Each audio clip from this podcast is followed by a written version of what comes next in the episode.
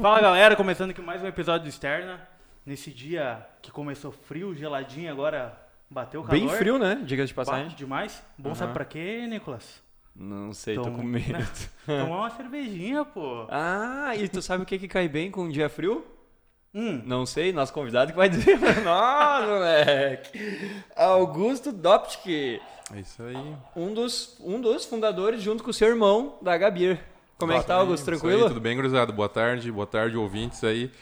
Ah, bom, que nem os guris comentaram, iniciou um dia frio e para qualquer estação, na verdade, do ano, a gente sempre tem uma recomendação de estilo de cerveja, que é o que eu consigo defender a ideia hoje aqui para trocar uma ideia com o pessoal. tá? Aham. Então vamos, vamos debater um pouquinho Pro isso dia aí. friozinho, então, nós vamos de... Cara, estamos tomando uma bem propícia, um estilo é, que iniciou na Irlanda, né? Por isso o próprio estilo, o nome vai o Irish Red Ale, tá? É um estilo Aham. irlandês com a base de maltes tostados. Ele tem uma pegada bem boa que dá uma certa um calor, né? Que permite tu poder tomar no friozinho e não ficar com É calor. boa, né? isso, hein? É. Não, é de, e é de E, tu, e o cara quando bebe uma É. brama fala, hum, puta, essa brama hoje tá... Tá, tá excepcional, tá trincando. tá louco. Até, até eu tive que me render a tomar uma coisinha hoje. Eu tô sempre na aguinha, né? É, né? Mas vamos deixar em off, né, o que aconteceu. Não, deixa, deixa É bom ser tonto. Tá bom. Ah, primeiro av- Só, avisar só o... comentário, tu viu a diferença de quem conhece, falando até o nome de cerveja? Red Ale. Fala, ah, me deu uma Red sim. aí. Não, ele falou antes, antes em off aqui, podcast. Pô, Ah, ele é diferenciado. O cara tá muito Ele na é frente. diferenciado, pô. Não, mano, o... só pra avisar a galera, na, na- nos- nas publi, em tudo, tá o Augusto e o Henrique. Só que deu um, um problema na ventoinha da câmera É, fria, o problema né? técnico que a gente teve, o Henrique tá em função de uma troca de um equipamento aí, não conseguiu vir a tempo. Talvez ele apareça durante o, o programa, então show. Vamos, vamos aguardando aí, vamos, vamos, vamos trocando ideia. Não, mas bem tranquilo, só pra deixar o pessoal ciente aí. Maravilha. Ahn, aí, tá, eu tava vendo os cabos aqui, eu não me lembrava qual que era o mic dele. Tá, foi. E agora tá certinho. Ah, e aí eu... Vai lá, que eu me perdi nas perguntas. que vocês viram, né? Eu tava dando uma eh, enrolada. Quase comentou antes dos bastidores que quase que a gente já perdeu uma pergunta de, de largada, né? Uhum. Mas vamos do início. Como é que começou toda essa história da Gabir? Vocês sempre gostaram de uma... Claro, eu acho que todo mundo sempre gosta de uma cervejinha, né? É Minto, aqui, eu, né? eu até meus 18 eu não gostava Ah, muito. porra, mas isso é normal, cara. Eu, eu era do deste lado e do outro também. É, mesma cuidado, frase. cuidado, mas vamos lá. Cara, assim, ó, tu falou agora só pra contextualizar. Eu lembro quando eu era criança, eu tinha, devia ter uns de 8 para 9 anos, eu dizia pro meu pai, cara, como é que vocês conseguem tomar esse troço? É muito ruim, meu. É, acho que É toda criança, muito ruim. né? Todo na época, mundo é Na assim. época, cerveja de massa, né? A gente chama as mainstream, né? Era, ele tomava Brahma na época, o pai gostava muito de Brahma e tal. Eu disse, mas não pode, cara. Daí eu cheguei nos 18 anos, eu tomava, puta, mas isso aqui não é bom. Nos 20 não era, não, não melhorava o negócio. Eu disse, cara, isso não pode ser cerveja normal. Não deve ter um troço melhor, porque o mundo inteiro é a bebida mais consumida, né? Aham. Então, a partir daí deu um estalo, pensei, cara, deve ter outro tipo de cerveja existente por aí. E a partir daí a gente começou a estudar. Isso foi em 2009. Então Em nem com uns 2009. 22 por aí. não, não, um pouquinho ia o mais. Eu, cara, tu assim, ó, tu tomava, né? Mas daí tomava que nem. Pra ficar bêbado. comentou. É, era mais nessa ideia. Sim. Né? Extravasar e tudo mais, né? Mas não assim. Era dizer- quantidade e não qualidade, Sim, né? certamente. Não era com a ideia de tu dizer, poxa vida, deixa eu entender o que, que é isso aqui. Né? E tomava assim, né? Mas enfim. Aí, em 2009, numa cadeira de faculdade do Henrique, o Henrique estava estudando na Unisc aqui, fazendo engenharia ambiental, uma cadeira voltada à parte química. O professor dele comentou que eh, eles iam fazer uma, uma aula experimental onde se fabricaria cerveja, cachaça e vinho, se não me engano era isso, né? Caralho, na engenharia Na ambiental. engenharia, é. Eles tinham uma cadeira de química voltada a essa parte de fabricação né, desses tipos de bebidas, né? E a partir daí eles fizeram, foram foram três ou quatro aulas e né, numa dessas eles fizeram a cerveja e aí sobraram algumas amostras e o Henrique levou para casa. Tem como fazer né? essa cadeira só será na faculdade? Seria uma boa. É. E aí a gente fez, eh, a gente fez, a gente provou e tal, e disse assim, cara, o negócio é diferente, cara. Tem uma pegada, assim, não é cerveja né, comercial, tu vê que um- tem, um, tem um. Obviamente, era um negócio muito, muito primitivo, né? Mas já era bem diferente do que a gente encontrava. Uhum. E aí, pô, como é que é isso aí? Vamos dar uma estudada, tal, tal. Cara, e tu falou 2009 isso? Isso, Caraca. 2009, é. E aí fui atrás, o Henrique também, em termos de bibliografia principalmente, para tentar encontrar alguma referência, né, dentro do meio de cerveja. E não se achava nada, basicamente era tudo, tudo gringo, né, não tinha nada nacional. E aí em 2000 e, deixa eu ver, Isso foi do final, foi em outubro mais ou menos de 2009. Aí em 2010 a gente viu do potencial, isso início de 2010, ali mais ou menos de janeiro, fevereiro, viu do potencial comercial que isso teria. Né? E estava se falando muito na época, pelo menos assim, se procurava a questão da própria cerveja artesanal, estava tava, tava nascendo naquele uhum. período. Inclusive, logo naquele período, o pessoal da, da Heilig inaugurou a empresa. Né? Eles constituíram a empresa, fizeram a fábrica e tudo mais. Né? Então, eles foram precursores. É, claro que no ano 2000, se eu não me engano, teve uma primeira cervejaria, né? Até essa cervejaria se mudou para Goiás, não está mais aqui aí. Santa Cruz? Aqui, uh -huh. Eu não lembro exatamente o nome. É... Goiana. Não, não, é Brumadinho, não? não, não, não. Aquela que deu a... não, os, é, os caras Deus tiveram livre. problemas, mas não. É, era... Eu não lembro, enfim. Eles foram para o Goiás, né? E, e aí depois veio o pessoal da Heilig e, e deu, cara, dentro do intervalo de seis a sete meses a gente também constituiu empresa na época, né? foi irmão, tudo meio que junto. É, foi praticamente nasceu, nasceu no mesmo período, né? Uh, obviamente, os, a gente numa escala muito menor, né? Muito mais uh, assim principiante, dá para se dizer, né? Com um recurso mais limitado, mas o produto entregue sempre sempre muito bem bem justo. Né? A gente sempre procurou um dos, um dos princípios que a gente trabalha com a Gabira entregar um produto justo. Uhum. Desde o princípio, como ainda hoje segue essa ideia. Eu não quero jamais entregar algo para meu cliente no momento que eu penso, putz, isso não está legal. Eu não gostaria de tomar isso, então a gente não uhum. faz. É, é uma boa fórmula de sucesso, né? É, até porque se vocês observarem dos estilos que a gente produz hoje, a gente não produz o estilo Pilsen. Por quê? É, Além de que muitas outras empresas já fazem o estilo Pilsen, que é o mais tradicional do mundo, a gente prefere tomar, por exemplo, uma Munich Helles ao invés de uma Pilsen. E a gente Boa. produz a Munich Helles. Tá? É um estilo tradicional alemão. Depois eu falo um pouquinho mais dos estilos, tá? Uhum. Mas aí voltando para contextualizar vocês também. Vamos fazer uh, o ah, seguinte, assim, não, só um, um parênteses, ó. Uh, nós acabamos agora a Red. A é. próxima que nós abrir, daí a gente discute um pouquinho sobre Beleza, o... bora. Acho justo. O Augusto trouxe 12. É, ele... vai ter 13 episódios de podcast, pessoal. Tá bom? É, o, o, episódio vai ser longo hoje. É, mas... Tá, desculpa. Não, não, não tem mistério. Vamos lá, bem, bem de boas. Aí a gente constituiu a empresa e nesse período o Henrique foi fazer um treinamento na única escola que tinha no Brasil autorizada a, a, a dar o título, a titulação de mestre cervejeiro, que era em Vassouras, no, no Rio de Janeiro. Ele fez no Senai, na escola do Senai isso, né? Então ele fez lá o treinamento.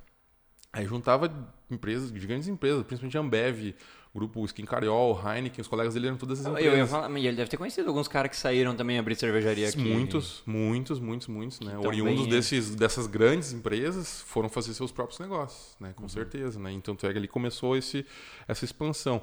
Aí em 2011, a gente fez, deixa eu ver, foi 2011 a primeira viagem internacional com o objetivo de visitar cervejarias, conhecer receitas, trocar ideia com pessoas e ver como que era realmente a, a parte da cerveja tá assim incrustada na, na, cultura dos países, né? Mas aí vocês fugiam das grandes marcas ou vocês dos dois? A gente, a gente viu os dois. Por exemplo, a gente foi para Alemanha. os dois lados da Exatamente. A gente foi para Alemanha. E aí a gente visitou, cara, tu pega ali uma Paulaner, tu pega uma Erdinger, tu pega grandes cervejarias super famosas, tá? Ao mesmo tempo tu pega cervejarias minúsculas dentro de, é, de, de cidades, por exemplo, cidade de Bamberg, que é tradicional, Dentro das cervejas defumadas, tem uma, uma cervejaria que chama Special, que é, é muito pequena, mas a cerveja dos caras é fantástica, né? Então a gente viu, assim, do, do Davi ao Golias, assim, em termos de tamanhos, uhum. né? em termos de, de, de, tecnologias, em termos de conhecimento. Isso é muito bacana, né? E o que a gente tenta desmistificar é que tu não precisa de uma, de uma grande estrutura para ter um bom produto. Né? Ah, isso é verdade. Né? Tu consegue, obviamente, né, tendo parâmetros mínimos, né, usando qualidade, tendo uma noção de, né, de, de, de, receita bacana, insumos legais, tu consegue entregar um produto legal também. Né? É, tu, é... tu, tendo uma boa cevada, um bom lúpulo, tendo um cuidado com as temperaturas de, de fervura, etc. Isso, né? exatamente. A, a, tu... um, dos, um, dos, principais é, pontos que o pessoal, quando inicia principalmente essa produção da cerveja em casa, tem que se atentar muito à questão da higiene. Isso é fundamental, porque a, a probabilidade, se tu não trabalhando com uma higiene bem feita, uh, de contaminar. E se contaminar, provavelmente tu vai ter que descartar todo o trabalho que tu fez. E tu vai ver isso só lá no fim. Então tu perdeu no todo... fim do processo. Daqui umas três semanas depois de ter produzido. Eu não quero dizer ah, nada, mas eu acho tempo. que o nosso amigo Marcos, que o Augusto conhece, um abraço pro Marcos. Eu acho que ele deu algumas cervejas contaminadas pra nós tomar já, viu? Deu, deu ruim? Ele falava, não, eu tomei faceiro. Mas ele falava assim, essa não ficou boa. Ih, Mas eu não sabia o que, né? Mas Pra aí a mim- amizade é verdadeira, né? Esse cara. É, mas aí acabava, né? E vendia ainda, né? É um pau no cu. Não, às vezes só ele vendia, não vou, não vou generalizar todas. Marcos, tá Caraca. bom, gente boa. É uma figura. Maravilha. Bom, e aí, dois, vamos lá, 2011. Daí depois a gente fez mais viagens Depois pro de exterior 2011 também. vocês saíram. Viajaram. Sim, a gente viajou e tal. E nessas viagens a gente sempre observou é, muita cultura local, como é que os caras faziam, como eles interpretavam, como era essa ideia. Inclusive, de novo, a ideia de a gente não fabricar Pilsen, porque muita gente faz Pilsen e a gente faz a Helles. Para vocês entenderem o que que é a Helles, tá?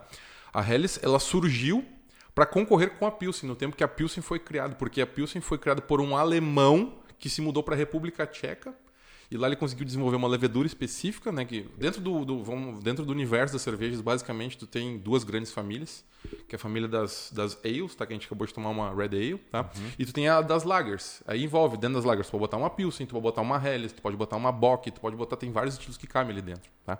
Assim como das ales, a Red Ale, a Pale Ale, a Triple, a Witbier, a Weiss, tem vários estilos, então é muito grande. E tem as cervejas, é, assim, que tu pode chamar de selvagens, tá? Que daí são as primeiras cervejas, antes de tudo isso ser catalogado, que os belgas hoje em dia ainda cultivam muito isso. São cervejas que elas têm a sua fermentação é, espontânea, ou seja, a natureza da conta dela não é inserido nada para que ela fermente, e sim o ambiente onde está aquilo faz com que o negócio fermente. Eita. Obviamente, são, são cervejas muito diferentes. Elas têm um caráter de acidez muito maior, parece uma de forma bem assim, vamos, vamos denominar bem chula, assim, bem, bem, bem básica, seria um negócio mais ácido, mais avinagrado, assim, tem um negócio bem diferente, Ah, né? Mas é um caminho que, eh, no momento que tu gosta, tu pega a paixão, é que nem cerveja defumada, assim, normalmente ou tu ama ou tu odeia. E aí, eu é, ainda não consegui gostar É, da selva é, defumada. é. E eu Não nunca tomei. E eu, e eu sou fã de selva artesanal. É. Eu adoro.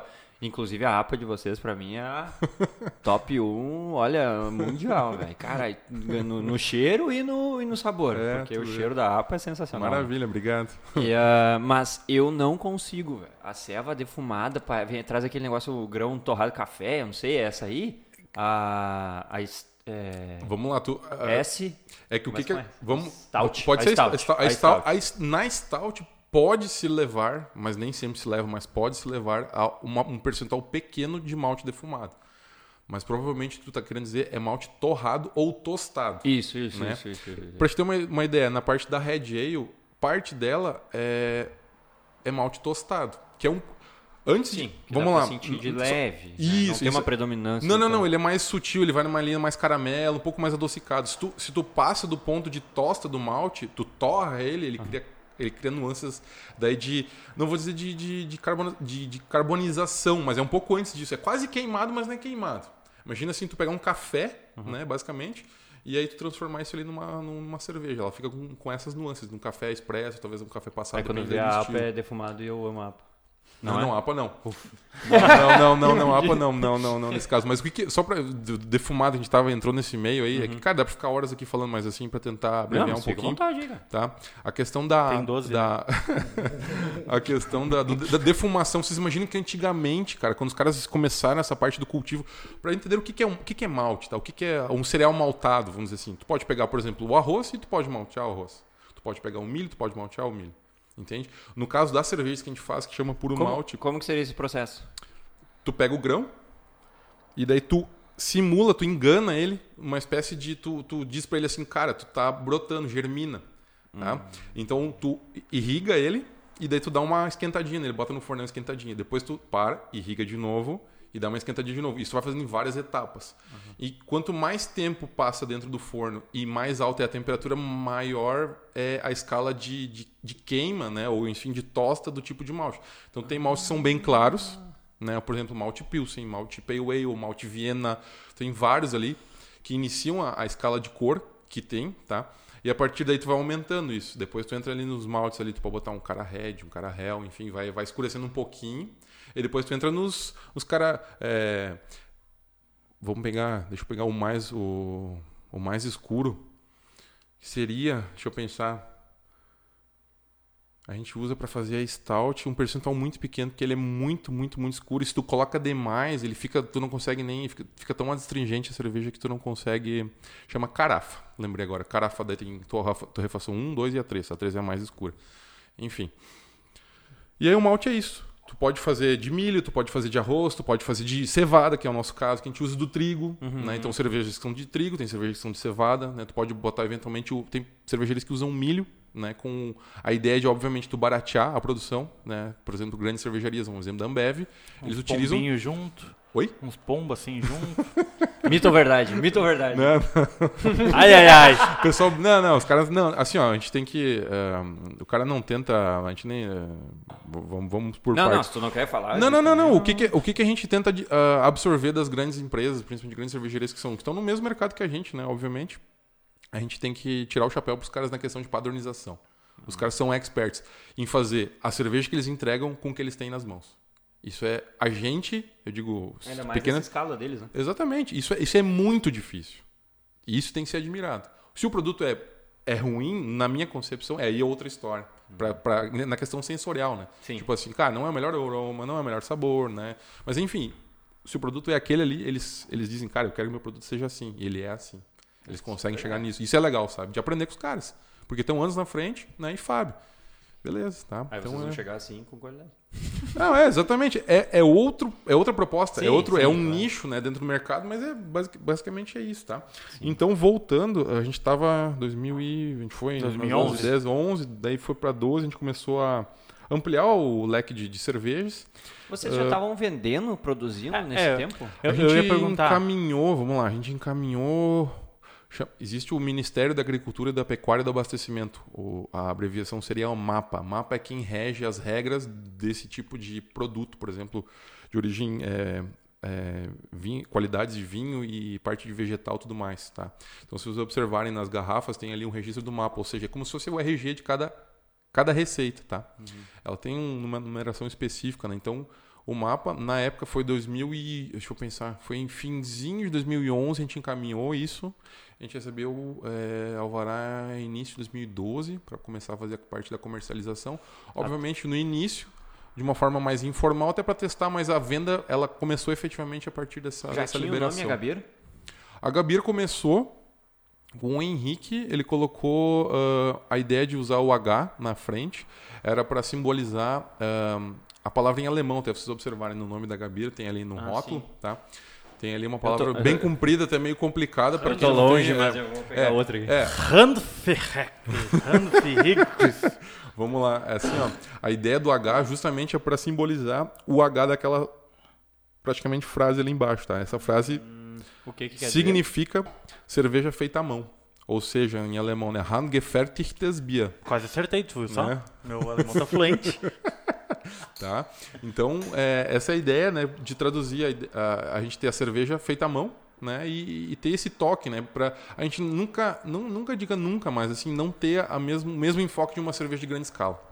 E sempre dizer, bah, esse negócio aqui é, é, é, ela é única, ela, ela, cada garrafa é, é, é diferente, né, fugindo um pouco dessa ideia de padronização total que uma grande cervejaria tem. Então né? vamos agora para uma Helles. Eu, vou tomar uma... eu sei que é totalmente. Eu vou, eu vou tomar uma aguinha para é. tirar o gosto, Qual seria sabe? O, o, Qual seria o procedimento correto? Porque nós agora esvaziamos um copo de Red, vamos botar e vamos tomar por cima. Cara, correto não tem, meu. Assim, ó, é, vamos lá, sendo bem chato, então, vamos dizer. É, o, cara sendo o, cara, o cara meio Cada clica, cerveja né? tem um copo também, né? Na... Ah, isso é Obviamente, legal, né? né? Uh, porque das, das culturas se desenvolve, né? A ideia de cada copo para cada cerveja é valorizar o que cada cerveja tem de positivo, uhum. né? Por exemplo, vai pegar uma cerveja, uma lager, essa que vocês estão tomando agora, uma uma Milk Helles, tá? Uhum. Com o objetivo uma lager, uma lager preferencialmente toma-se a uma temperatura um pouco mais baixa do que uma ale. Então, sempre que se for tomar uma lager, procura-se colocar um copo que tenha um pé por que, a ideia, por que, que vocês acham que tem a ideia do pé em relação ao copo? Não sei. Para evitar a troca de temperatura com a mesa. Hum. Por isso que eu tenho essa distância aqui. Né? Essa ideia, então, é, pô, quanto mais alto for aqui, menos troca eu tenho com a mesa, menos demora mais para esquentar. Uhum. Né? Então, esse é um dos princípios né, que eu tento sempre tentar trabalhar com uma lager né, o, nessa ideia. O tá? pintzão aquele. O... o pint é clássico porque é um, é um copo que ele, ele é muito versátil, né? Tu consegue usar. Esse eu da, tenho, da, hein? Esse eu garanti o É, meu na Gabira, hein? da escola. É esse aí, eu garanti o meu na Gabira. Tá bom, da escola das cervejas inglesas, eh, cara, ele usa pra tudo. Tu pode botar ali desde iniciando até uma Vitibir tu poderia colocar dentro, né? Eh, daí da escola belga, mas tu passa ali por Pale Ale, por eh, Red Ale, por Stout, IPA, no caso, pode botar tudo. O pint é tradicional. bo- Na verdade, qualquer estilo, o, o pint ele, ele é um coringa. É o Coringão. É, tu vai, vai para qualquer um. Tipo assim, tu botou nele. Talvez não seja o, o exato, mas ele não vai fazer feio. Tá? É mais ou menos vai essa passar ideia. vergonha. Não, não, não. É bem tranquilo. tá? Agora, ah, ah, eu queria perguntar, o porquê o copo da, da campeã de vocês, a, a Triple, Ok. a Triple é, é bem diferente. Uhum. É uma tacinha, parece aquelas taças de, de, de- dos anos 50, 60. Vou te corrigir então. Não chama de taça, é cálice. Toma. Ô, louco. Receba. Até vou tomar minha Pilsen aqui agora. Ô, louco! Sacanagem, né? Sacanagem. Tá sacana, hein? Não, brincadeira. Cálice. E por que, que, por que, que o dela é diferente, assim? Vamos lá, essa, essa ideia da, do estilo trip, é um estilo belga, tá? Ele surgiu nas abadias. é, há- cara, isso aí tem registro do estilo há mais de. Vamos lá, a primeira triple deve ter registrado mais, praticamente mil anos atrás, mais ou menos. Né? Estilo é mil e, mil e pouquinhos o ano de registro que os monges, na época. A, a igreja, ela basicamente concentrava quem era muito estu, estudado, né? Porque quem sabia ler e escrever, daí tinha poder, né? Tinha informação, tudo tinha poder. Então os caras, normalmente monges, quem trabalhava nas abadias, sabia fazer isso. Então eles tinham um registro, eles escreviam muito, né? E as ideias de receitas e tudo mais eram registradas. Então desde essa época se tem esse registro desse tipo de, esse estilo. Mas na época, o que, que eles faziam? É, essas cervejas eh, dos mo- mosteiros trapistas, trapistas é uma ordem dentro da igreja, tá? Onde eh, recebe, se vocês pegarem, claro, a nossa, obviamente a nossa triple não é uma cerveja trapista porque não é feita por um mosteiro trapista, né? uma cervejaria trapista. Ah, mas ela segue a ideia, tá? E por que do cálice? Tu perguntou por que o cálice é oriundo do vinho, né? E os caras usavam, obviamente, além do vinho, tomavam, faziam, fabricavam cerveja, com o intuito de sobrevivência. A cerveja vendida pelas abadias era para pagar a estrutura. E, obviamente, como alimento. Eles, na época das. Antigamente, se tomava pouca água, por quê? Porque a água normalmente estava contaminada, né? Tinha doenças, tinha, por exemplo, tinha cólera, né?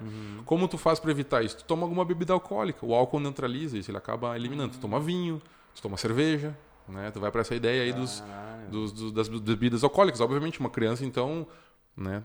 Tomavam, ficavam alcoolizados também, mas, né? Dentro de uma proporção menor. Caramba. Ah, então eles usavam desde a, a, a taça do vinho já pra. pra Também, ceva, por, por isso daí- se criou essa ideia do cálice, ó, o cálice de Cristo, daquela ideia, então acabou esse formato É bem ficou para esse né? tipo de cerveja belga, né? E a mais forte do cardápio, eu acho, né? Em termos ah, de teor alcoólico, alcoólico. ah, cara, ela bate pau a pau com a gente tem um outro estilo chama Old Ale, Crocodile, que também dá ali de 8,2 a 8,5, fica nessa faixa, as duas dão bem parelhas uma com a outra. Uma machadada na cabeça. É um é uma É quase o dobro de uma. É, do que uma cerveja, uma, uma, uma, Uma Helles, por exemplo, É. sim, é praticamente, é quase o dobro, dá pra se dizer. É uma né? banca, uma Recomendo pancadinha, também, recomendo também. né? Só, É. só uma que eu queria ter feito Manda antes, no... que eu já perdi um pouco do gancho, mas... Porque passou, passou. Passou, mas só pra... Só pra... Vocês começaram a produzir ah, ali em 2009, já Uhum. pensando na venda? Ou pensaram, não, vamos fazer porque... Cara, foi um misto, assim, te dizer. Foi um misto porque viu-se uma, uma certa indignação por, por imaginar que se, tinha, que se tinha algo diferente, né? Que aquilo que se tomava no mercado, bah, isso aqui não pode ser a única, a única coisa disponível, tem que ter coisa diferente. E nessa busca e se encontrou isso e viu, cara, isso aqui tem potencial, velho. Tem potencial para ganhar uns pila em cima. A gente brinca até no início, eh, falava com o Henrique. Cara, vamos, vamos montar a cervejaria, vamos fazer, vamos fazer toda, vamos fazer todo o investimento para vocês entenderem. Na época, eu trabalhava na Xalingo Brinquedos aqui de Santa Cruz, tá? E aí começou esse esse projeto paralelo, né? E por um período, basicamente, todo que entrava de salário que eu recebia na Xalingo, eu direcionava para esse projeto, né? E a gente brincava, cara, na pior das hipóteses, se der tudo errado, meu, nós vamos ter cerveja para tomar o resto da vida. É, isso era, o, essa era a brincadeira. muito Era a brincadeira mas- que a gente fazia, né? Era brincadeira. Então, tipo assim, cara, não tem nada a temer, vamos grudar e é isso aí, tá? Claro, o que justo, acontece, tá? Justo, justo, justo. E ah, ali vocês conseguiram o registro da, da marca em 2012, então. Uhum. E daí partiram pra. Aí foi crescendo, né? Tu, tu, tu mesmo chegaste a visitar lá, Nicolas. Tu viu? Assim, a gente, começa, a gente sempre tentou é, muito com as próprias pernas, né? Dentro de uma ideia de um crescimento mais orgânico, né? Não, não, não esticar demais para não romper, né? Que a gente notou que de 2012 até 2000 e, vamos lá, 2017, 2018, deu muito aventureiro no meio.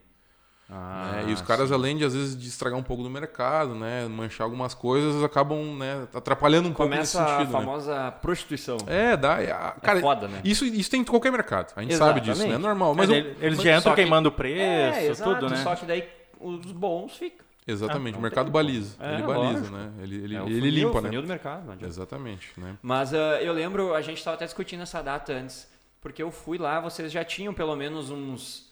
Uh, eu não vou me lembrar agora direito dos nomes, mas. Pode falar. Umas então. três panelonas gigantes que fica mexendo ali a. Uhum. A cozinha que denomina as tinas de cocção, né? Que Isso, fala que é a cozinha, assim, é, onde faz já, a litragem. Já né? tinha uns fermentadores grandes, uhum, eu não uhum, me lembro de quantos uhum. mil litros agora. Uhum, uhum.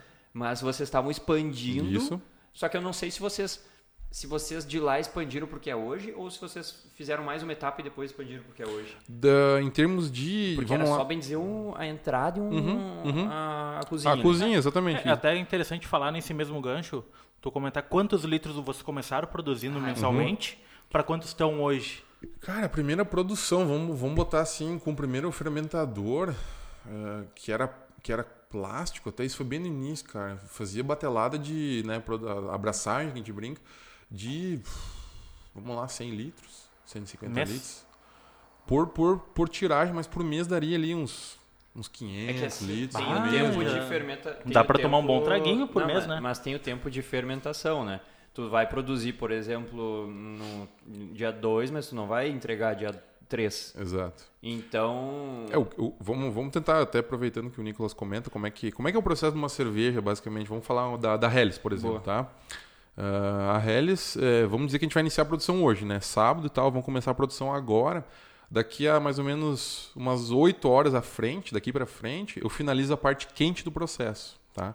O que, que é a parte quente do processo? Eu vou pegar o malte, vou pegar o lúpulo, vou unir tudo isso, vou tirar uma espécie de suco, suco disso, uhum. tá? Eu vou separar a parte física, né? Vai deixar o, o líquido em si, que vira um mosto. Esse mosto vai para dentro das, dos fermentadores, e aí eu faço inoculação no fermento, ou seja, eu jogo o fermento para dentro, a levedura, e a levedura vai se alimentar desse açúcar que está ali presente, vai gerar o, o, gás carbônico que tem na cerveja e o álcool. Tá? O pessoal pergunta quando é que tu bota o álcool? Não, o álcool não é adicionado, o álcool é gerado pela, pela fermentação que se dá no processo.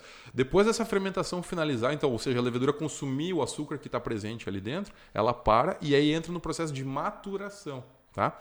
Então, contando hoje sábado, ela fermentaria ali por uns de três ou quatro dias. Primeiro que tu teria que começar de manhã, né?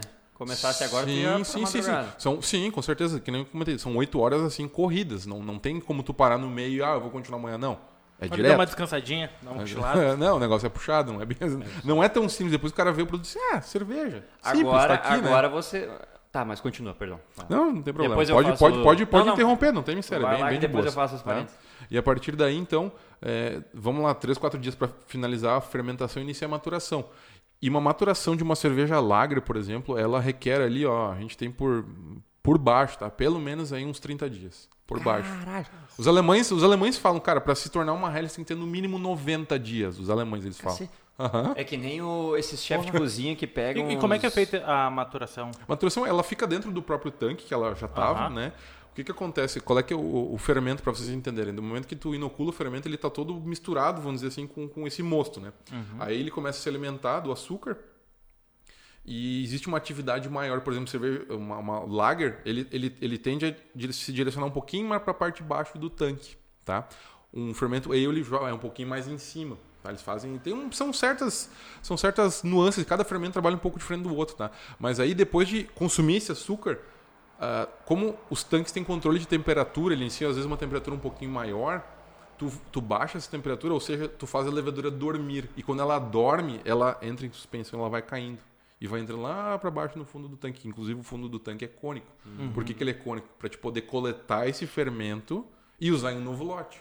Ah. Porque uma das partes muito caras do processo é o fermento. Ele é um dos insumos mais caros além do lúpulo, né? São os dois é, insumos mais assim pesados, vamos dizer, no custo de uma produção de cerveja. Pô, tá? e o. Ah, é que eu via em pequena quantidade, mas é, vem um saquinho fermento ali, um. Basicamente, tem duas formas de trabalhar com fermento. Ele tamanho vem... miojo, né? Isso, ele vem, é, chama liofilizado, que é, é em pó, dá pra se dizer, né? São, Uhum. Ele vem todo desidratado, que tem que hidratar, tem que ativar ele para poder daí sim inocular ou colocar dentro do, do fermentador. Ou ele vem líquido pronto já. Né? Tem duas formas de trabalhar. Ah, eu vi Depende... o do pó, que daí botava num, frasquinho, balançava, botava Isso. um papel alumínio em cima Uhum, uhum. e daí depois botava Isso, na... isso aí, exatamente. Cara, que loucura. Pô, mas é que nem... produzir cerveja já. Não, eu já vi, já bebi umas estragadas, agora tenho certeza. mas eu nunca fiz todo o processo, entendeu? Mas, cara, ahn, é que nem tu falou, bah, os alemães falam que é 90 dias. Pô, tu pega esses chefes de cozinha doido, assim, que são os mais fudidos. Aham, aham. Ah, eles pegam a costela de wagyu ali, os Aham, prime rib. Ah, 30 dias, porque eles selam ele, ela na gordura Uhum. e botam no, na câmara fria, né? Ah, 30 dias. Não, o daí os doidos, né? 90, 120 dias pra eles poder usar a costela no restaurante. É quase né? uma maturação na É. carne, isso aí. Cara, bizarro isso. Tá muito bizarro. É, é. É não foda, né? Qualidade, né, pô? Vai esperar 90 Mas- dias pra comer uma carne, tá louco? Não aguento 5 minutos. Pô, mas que nem ah, o processo de vocês começou com ah, saindo da parte quente da, do processo de fabricação na serpentina pra esfriar, tudo braçal mesmo. Sim, sim, no começo sim. No começo sim. Até quando que- saiu o registro já, não, quando saiu o registro já tinha alguma mais uma maquinário. Cara, até, até pode-se ser braçal. Não, não tem problema nenhum. Porque o que, que o ministério ele exige, ele prega. calma, calma, Quase, calma. quase. Porra, logo na Deus mesa do estão pagando ainda, cara. Vou passar pro outro lado aqui a cerveja. O, o ministério esse que rege as, as regras, vamos chamar assim, ele não, ele não te é, coloca é, empecilhos no sentido de deve ser automatizado ou deve ser manual. Não, ele deixa essa parte bem livre, tá? Sim, não, eu digo mais por, ah, por ter uma noção de estrutura que vocês começaram, sabe? Se vocês começaram a, quando saiu a marca, etc. Não, mas aí você já. Eu acredito que daí vocês já tinham algum sistema já que. Ou não dá para automatizar isso também, não sei. Tem, tem como, tem como. Mas a ideia é justamente a gente, é, com essa pegada do artesanal mesmo. Até como né? diz a, É, próprio- palavra, a ali, né? própria- feito à mão, né? Exatamente. Achei que tá falando alemão. Exatamente. Não, é isso aí Achei que mesmo. É isso lendo. mesmo. Não, tá Eu, correto. eu, eu já traduzo, Não, né? não, Eu já fui trago a tradução. Eu fiquei esperando aqui. Pra, pros ouvintes entenderem um pouco Ah, melhor. né? Ah, com certeza. Não, mas é isso aí, bem certinho, tá?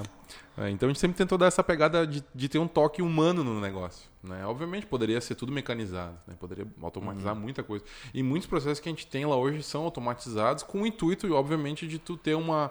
Em alguns parâmetros ser mais constante, porque daí tu garante uma qualidade melhor do produto que a gente quer entregar Sim, também. claro. né? Não, até pra. bah, querendo ou não, agora vocês já estão numa, numa estrutura show, né? Abriram agora no Mint, até nós vamos falar disso daqui a pouco. Mas uh, pra dar um respiro pra vocês, né? Pá! É. Imagina todo dia se fudendo ali no É pesado, puxado, cara. Tá cara, é louco? puxado, não é tão. Por isso que a gente. O pessoal disse, bah, mas isso aqui não. Que nem o pessoal. Pá, por que, que é tão caro uma cerveja artesanal? Obviamente porque dá muito trabalho, né, que a gente está comentando aqui, e também a questão do imposto aplicado em cima, que é muito pesado. Falam que isso que é pesado. Judia muito, cara. Então, assim, é, praticamente metade do que é cobrado é basicamente é imposto. É, uns 40 a gente paga na ponta em torno de 46% em cima da cerveja. né? É, é judiado. É muita coisa, é tá louco? judiado. Imagina É, quanto to- cerveja a mais a gente podia Isso- tomar. é, É? Pô, tá louco? Imagina. Ô, Mas que nem tu falou, ah, o mercado, o nós falamos do mercado filtra. Mas tem muita gente, pelo que eu vi, que na hora de registrar a marca pula fora também, né? Por causa disso, que o imposto da cerveja, das, ce- das cervejarias, etc., é pesado também. Houve pô. uma. Foi, deixa eu ver, 2000. Pra te tornar o, o negócio legal, né? 2000, deixa eu só lembrar agora, eu não lembro, foi Eu acho que não só 2019. cervejaria, tudo é um pouco mais... No Brasil é, É, não, mas tudo dizem que devagar, da tudo burocrático. é tudo. Sim. É mais higiênico. É, a gente, a gente, 2019, se não me engano, até 2019, a, a lei, vamos dizer, de tributo que regia as cervejarias era pelo, pelo lucro real. Isso afeta muito, cara. Por exemplo, assim, se tu fosse é, fazer, por exemplo, trabalhar legalmente 100% de todas as operações que tu faz, tu basicamente ia estar trocando figurinha. Não ia viabilizar o negócio. Mas por- Não vai, porque E aí, em 2019, caiu pro simples. Aí sim, Ah. conseguiu se adequar, né? Através de muita briga, muita luta do pessoal Por do que meio, não faz né? sentido? Nem, nenhum. Cara, Justamente tá por isso, porque muitos vão pra informalidade. Porque se tu vai fazer a conta bem certinho, Ah, cara, tu fica ali. assim, poxa, eu tô aqui só por pra trocar figurinha, Eu pra gosto. É, daqui a brincar, pouco né? tu vender menos é mais lucrativo do que tu vender. Dependendo, Mas quanto mais cara. tu. É? É, claro, dentro do regime do Simples tu tem um teto, Sim. mas esse teto ainda por si só não é tão pequeno, né? Tem que ter um faturamento bem, bem considerável, né? Então a gente tá é, bem, não, não, tá de boas agora. Consegue- O nesse cara meio. consegue se adaptar bem dentro do Exatamente, simples, é né? tranquilo. E, tá? E, obviamente, como, como ideia de empresa, a gente se tenta trabalhar sempre dentro da lei, né? Não tem, Sim. não tem por que eu querer fazer algo Ah. por baixo dos panos. Não faz sentido nenhum, porque eu, eu Sim. deixo de, de, de, de, de, de, falar a verdade, de ganhar credibilidade perante a própria sociedade, perante o sistema financeiro, ah, e né? não, tudo tu mais. perde toda a credibilidade da ah, minha produção manual que é suada, não sei o que, que é feito um negócio limpo, Exatamente. justo, sabe? Isso, isso aí. Mas, ah, mas trocando de assunto agora, não Manda lá. dessas, dessas coisas que deixam o cara chateado. Triste, chorando né? Ah, cara, como que foi o crescimento? Sei que nós já falamos, mas eu quero falar de outra forma. o lá, crescimento vai da lá. empresa de vocês. Tá? 2014 por aí, quando eu conheci lá a empresa, não Aham. tinha, não tinha pub, não Uhum, tinha uhum, nada. uhum, uhum. Eram uns canos passando no chão. Eu falei, Uhum. caralho, Breaking Bad total. Nunca tinha entrado numa cervejaria na minha vida. E daí eu falei, caramba, que da hora. Como que foi eh, quando vocês abriram o primeiro pub ali do lado da Heilig? Quando Isso, que tá. as coisas foi desenrolando? Maravilha. E vocês falaram assim, porra, engrenamos, velho. Uhum, uhum. É agora. Vamos poder tomar mais do que a gente vende. Não, bui, imagina, não. Não, não, não, não. Mais que produz? Mais do que... Pro... Não, mas também não fecha. Não. Vamos poder beber bem. Vamos poder beber bem, que o negócio tá, tá se encaminhando. Tá bem, maravilha, vamos lá. É, 2016 foi, foi dá pra se dizer, é, finzinho de 2016 ali a gente voltando um pouquinho, em 2016 a gente participou da primeira é, Ah, das- Oktoberfest. Eu ia falar da... Tá, mas... é- Foi a primeira também. cervejaria local a Exatamente, participar, né? da Oktoberfest. É mesmo? Sim. Aquele ano a gente a gente Eu tava com essa aí guardada. A gente teve que assim, romper muitas barreiras, a gente teve que enfrentar muita coisa para poder estar, primeiramente, dentro do parque da Oktoberfest, durante uma Oktoberfest. Uma vez que tem um patrocinador master, que é uma grande cervejaria, Eu ia enfim, falar, né, os é caras dinheiro, eles, eles eles esmagam, eles não estão nem aí. É, é, é- cara, chega a ser assim vergonhoso, né? o- a, a preocupação que eles dão para nós nesse sentido. Eu fico olhando, cara, é uma fração tão, tão é uma quirela tão pequenininha que tipo, né, que que, que vocês querem? Mas enfim, a gente daí teve que romper muita barreira, teve que, né, ter muita articulação para conseguir participar dessa festa. E ali foi uma virada de chave no sentido de a HB sim se apresentar para a sociedade, porque obviamente poucos conheciam até então, né? Tinha o cliente mais mais fiel, mas é ali que a gente conseguiu realmente bah, aparecer, tá? E ali a gente teve um volume muito expressivo na festa, e tudo mais aí. Aí ali a Ambev bateu o pé e disse: "Cara, se depender da gente, nunca mais entra cerveja artesanal na festa". Cacete, É, porque incomodou eles muito, incomodou demais, porque o pessoal parou de eventualmente consumir o que estava consumindo, que estava acostumado, né? E aí passou, e ainda mais Não, que estava de valor próximo. Eu ia, falar, eu ia falar exatamente isso agora. Ah, porque pagar 8 ou 9 de Brahma e pagar 10 numa Gabir, eu pago 10 na Gabir. Exatamente. Nossa, É, tranquilamente. essa, essa foi a, a- a comparação que o pessoal fez, né? E a gente foi pego, foi uma surpresa muito grata. Assim, a gente pensou, cara, vamos lá, pelo menos vamos expor produto, vamos girar. Não perdendo dinheiro tá bom. Tá? E foi muito pelo contrário, no bom sentido, a gente explodiu, tá? E depois disso, daí foi em, deixa eu ver, foi em março de 2017, daí sim, a gente inaugurou o primeiro pub nosso, que a gente chamava de Agabir Garten, Ah. na Borda de Medeiros, sim, ao lado do, da Heilig Brew Pub, ali, Aham. que, que tava ali já consolidado. Eles estavam com, na época, acho que eles estavam com 4, 5 anos, eu não lembro exatamente quanto tempo os guris estavam ali já. É. Mas aí a gente iniciou ali, Ficaram quanto tempo ali? foi de 2017 até fim de 2019. É, a gente, por que, que a gente começou esse negócio? A gente pensou assim, cara, qual é que é a forma de, melhor de tu expor o teu produto, né? Obviamente, cerveja é um produto muito sensível na questão de temperatura e luz, tá? Tu não pode judiar muito dela nesse sentido. Ela é que nem Falar em temperatura. Por que que as podia dar uma ligadinha no ar, né? esquentou. Ah, deu uma esquentadinha. Eu tava até de casaco até agora há pouco. A gente, a gente, a gente comenta assim, por que, que vocês acham que as garrafas de cerveja normalmente são na cor âmbar? Uhum. Pra incidência de luz. Exatamente, para proteger a cerveja da luz, porque ela é muito sensível. No momento que tu tem uma entrada de luz muito forte, tu acelera o envelhecimento da cerveja. E isso traz características que não são desejadas, né? Normalmente não são desejadas nos estilos, tá? É.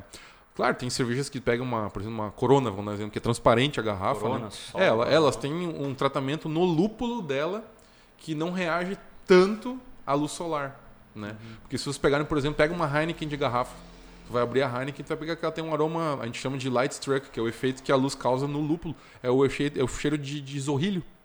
Não sei se vocês já ouviram falar Uhum. o zorrilho, Sim, o sim, sim, marsupialzinho, o aquele. gambá. Parece tipo um gambazinho, exatamente. Gambá, É. é, Aquele, grosso aquele aroma é a reação da cerveja com a luz incidindo.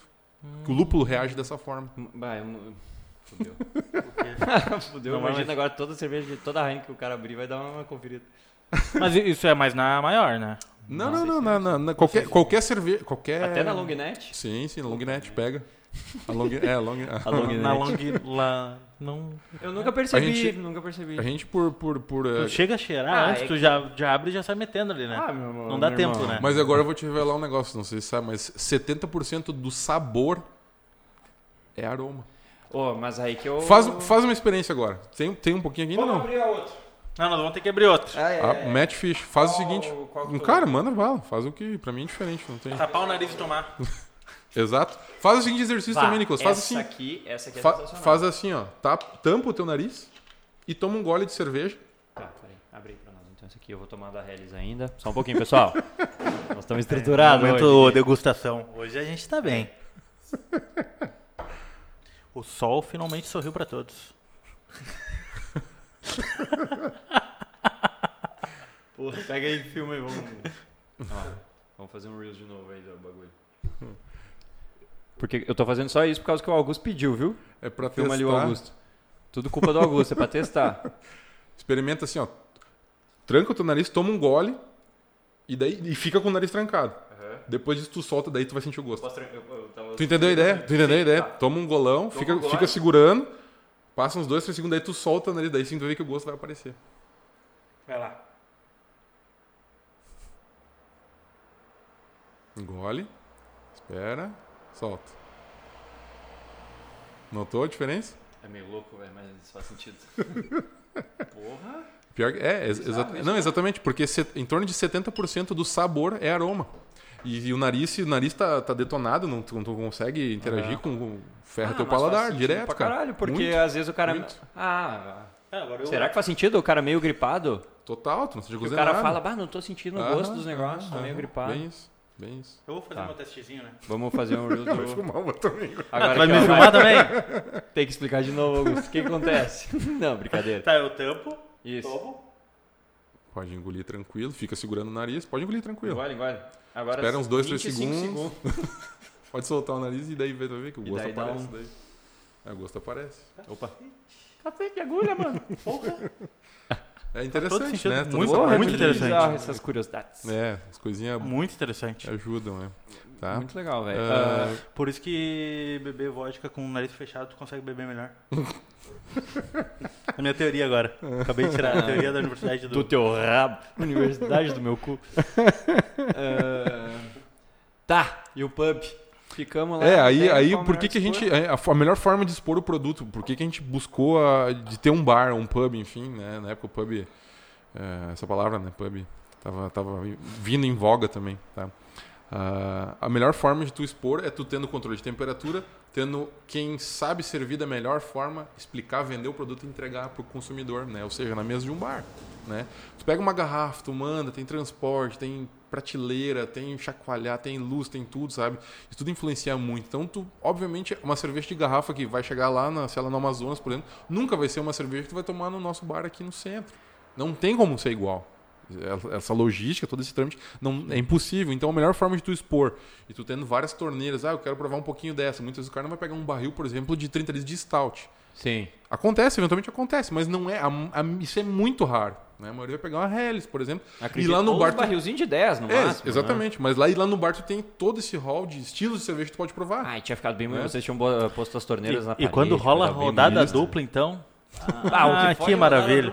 É que pode. Tem que ser esperto também, né? Não, vai de dupla. Terça e quinta. Não, terça e quinta. Tem que trabalhar no outro dia, né? Ah, mas vai Mas ser... não vai fazer rodada dupla sábado também, porque vai Mas, fudeu, né? mas vai cedo? É, mas tem uma boa notícia. A gente tem rodada dupla em segunda e quarta no München e terça e quinta daí no pub. tá? Então, ou seja, mas- só não tem esse sábado. Não, mas tem, eu acho que se rolar... Rolar um Ah, mas sexta e sábado. pré-feriado tem também igual? Rola, claro que rola. Sim, se, se, se quarta é quarta, mesmo. Foda-se. É azar, não tem. Olha aí, bicho. Ah, Olha aí, bicho.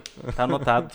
Tá? Aí, É, Fomos então, o do é, pub. é exatamente, porque e aí a gente, pô, a gente não tem conhecimento nenhum de serviço em termos, não sabe como é que funciona a noite, não tem noção de, de como é um bar, um restaurante, enfim. A gente fez uma sociedade com quem já estava no meio, né? E a sociedade durou dois anos. Aí a gente encerrou e disse, cara, nunca mais vou trabalhar com isso aí, é uma encheção de saco, é desgaste da noite, porque a noite é judiado. é É foda fudido, pra cara. Tu toma, assim, é... o troço é perigoso, dá pra se dizer assim. É- São muitas, a a oferta de tudo que é tipo de coisa é grande, né? Tu tá ali, enfim. Vai passar nesses dois anos, Vocês ficaram dois anos em off depois? Não, não, é que tá. Terminando 2019, de, a gente encerrou a sociedade Quase encerraram um pouco antes da pandemia. um pouquinho antes da pandemia. Tá, na época tava se falando isso ali, ah, China, um vírus na China, blá, blá, blá, aquela história. Ah, a Quando galera não deu. uma parceria? Em 2019, isso, finzinho de 2019 Ah, nós pode estávamos encerrando. ser porque... Pode, porque nós Pode ser, não começamos foi. o bar, nós inauguramos o bar em janeiro... pff, dia 11 de janeiro, dia 7 de janeiro, por aí, de 2020. Tá? E vocês estavam falando, ah, não sei o que, papapá, vamos... Uhum. Estamos vendo um lugar novo pra reabrir. Aí que tá. Aí deu uma, uma- vamos lá, um intervalo de, pá, encerrou a sociedade, beleza, encerrou lá tudo certo. Deu um, que, duas semanas, três semanas, eu não lembro exatamente o tempo agora. Surgiu a oportunidade de um outro estabelecimento noturno que tava fechando, dizer, ó, gurizada, vocês não querem? A gente pensou, cara, tá, queremos, a gente nunca mais ia trabalhar negócio, tá, agora a gente quer. Deu duas semanas Ficava meio em volta ali já, né? Bah, Pior que era uma baita localização. É, é. é uma baita localização. Compraram com os joguinhos junto. É, exato. Era um ponto, chamava o, o Rock and Play, né? é. Do, do Rodrigo. E, e na época, e sim, foi herança, os jogos vieram junto. A gente comprou o ponto, né? E tudo mais. Caralho, Claro, vocês pegaram todos, todos os jogos? Sim, veio praticamente toda a estrutura, a gente comprou o ponto em si, né? Todo ele, Ah. né? E aí veio mesa de sinuca, veio fliperama, veio. Só não ficou karaokê e teve uns outros Aí agora vocês lá. têm a melhor sede do mundo. todos os negócios pra você. É, é, esse, esse spoiler foi engraçado. Tem bastante coisa guardada, né? Porque não tem onde botar tudo, né? Porque era um, Pô, era, imagina, um local, né? era um local coisa. específico pra jogos, né? Pode pra mandar pra cá, tal. né? Sim, vamos socar no teu cu. Que isso, rapaz? Que grosseria. Botar onde? Que grosseria é essa, pô? quer, quer uma cervejinha? Tá? Ah, eu quero, tô ficando estressado pelo disso. E aí a gente. A gente pegou o ponto ali, cara, e bah, isso ali foi, foi, foi cruel no seguinte sentido, porque a gente. A gente começou a ideia, né, de, de, de montar um pub novo tudo mais. Começou obra, compra de imóveis, Reformaram muito lá contratação de equipe.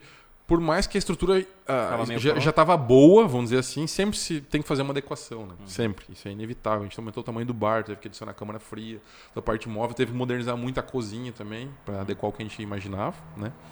E aí a gente, cara, a gente ia abrir, eu nunca me esqueço, a gente ia abrir, tava com- com 15, praticamente 15 con- pessoas contratadas, e aí lockdown. Primeiro lockdown. Caralho, vocês não...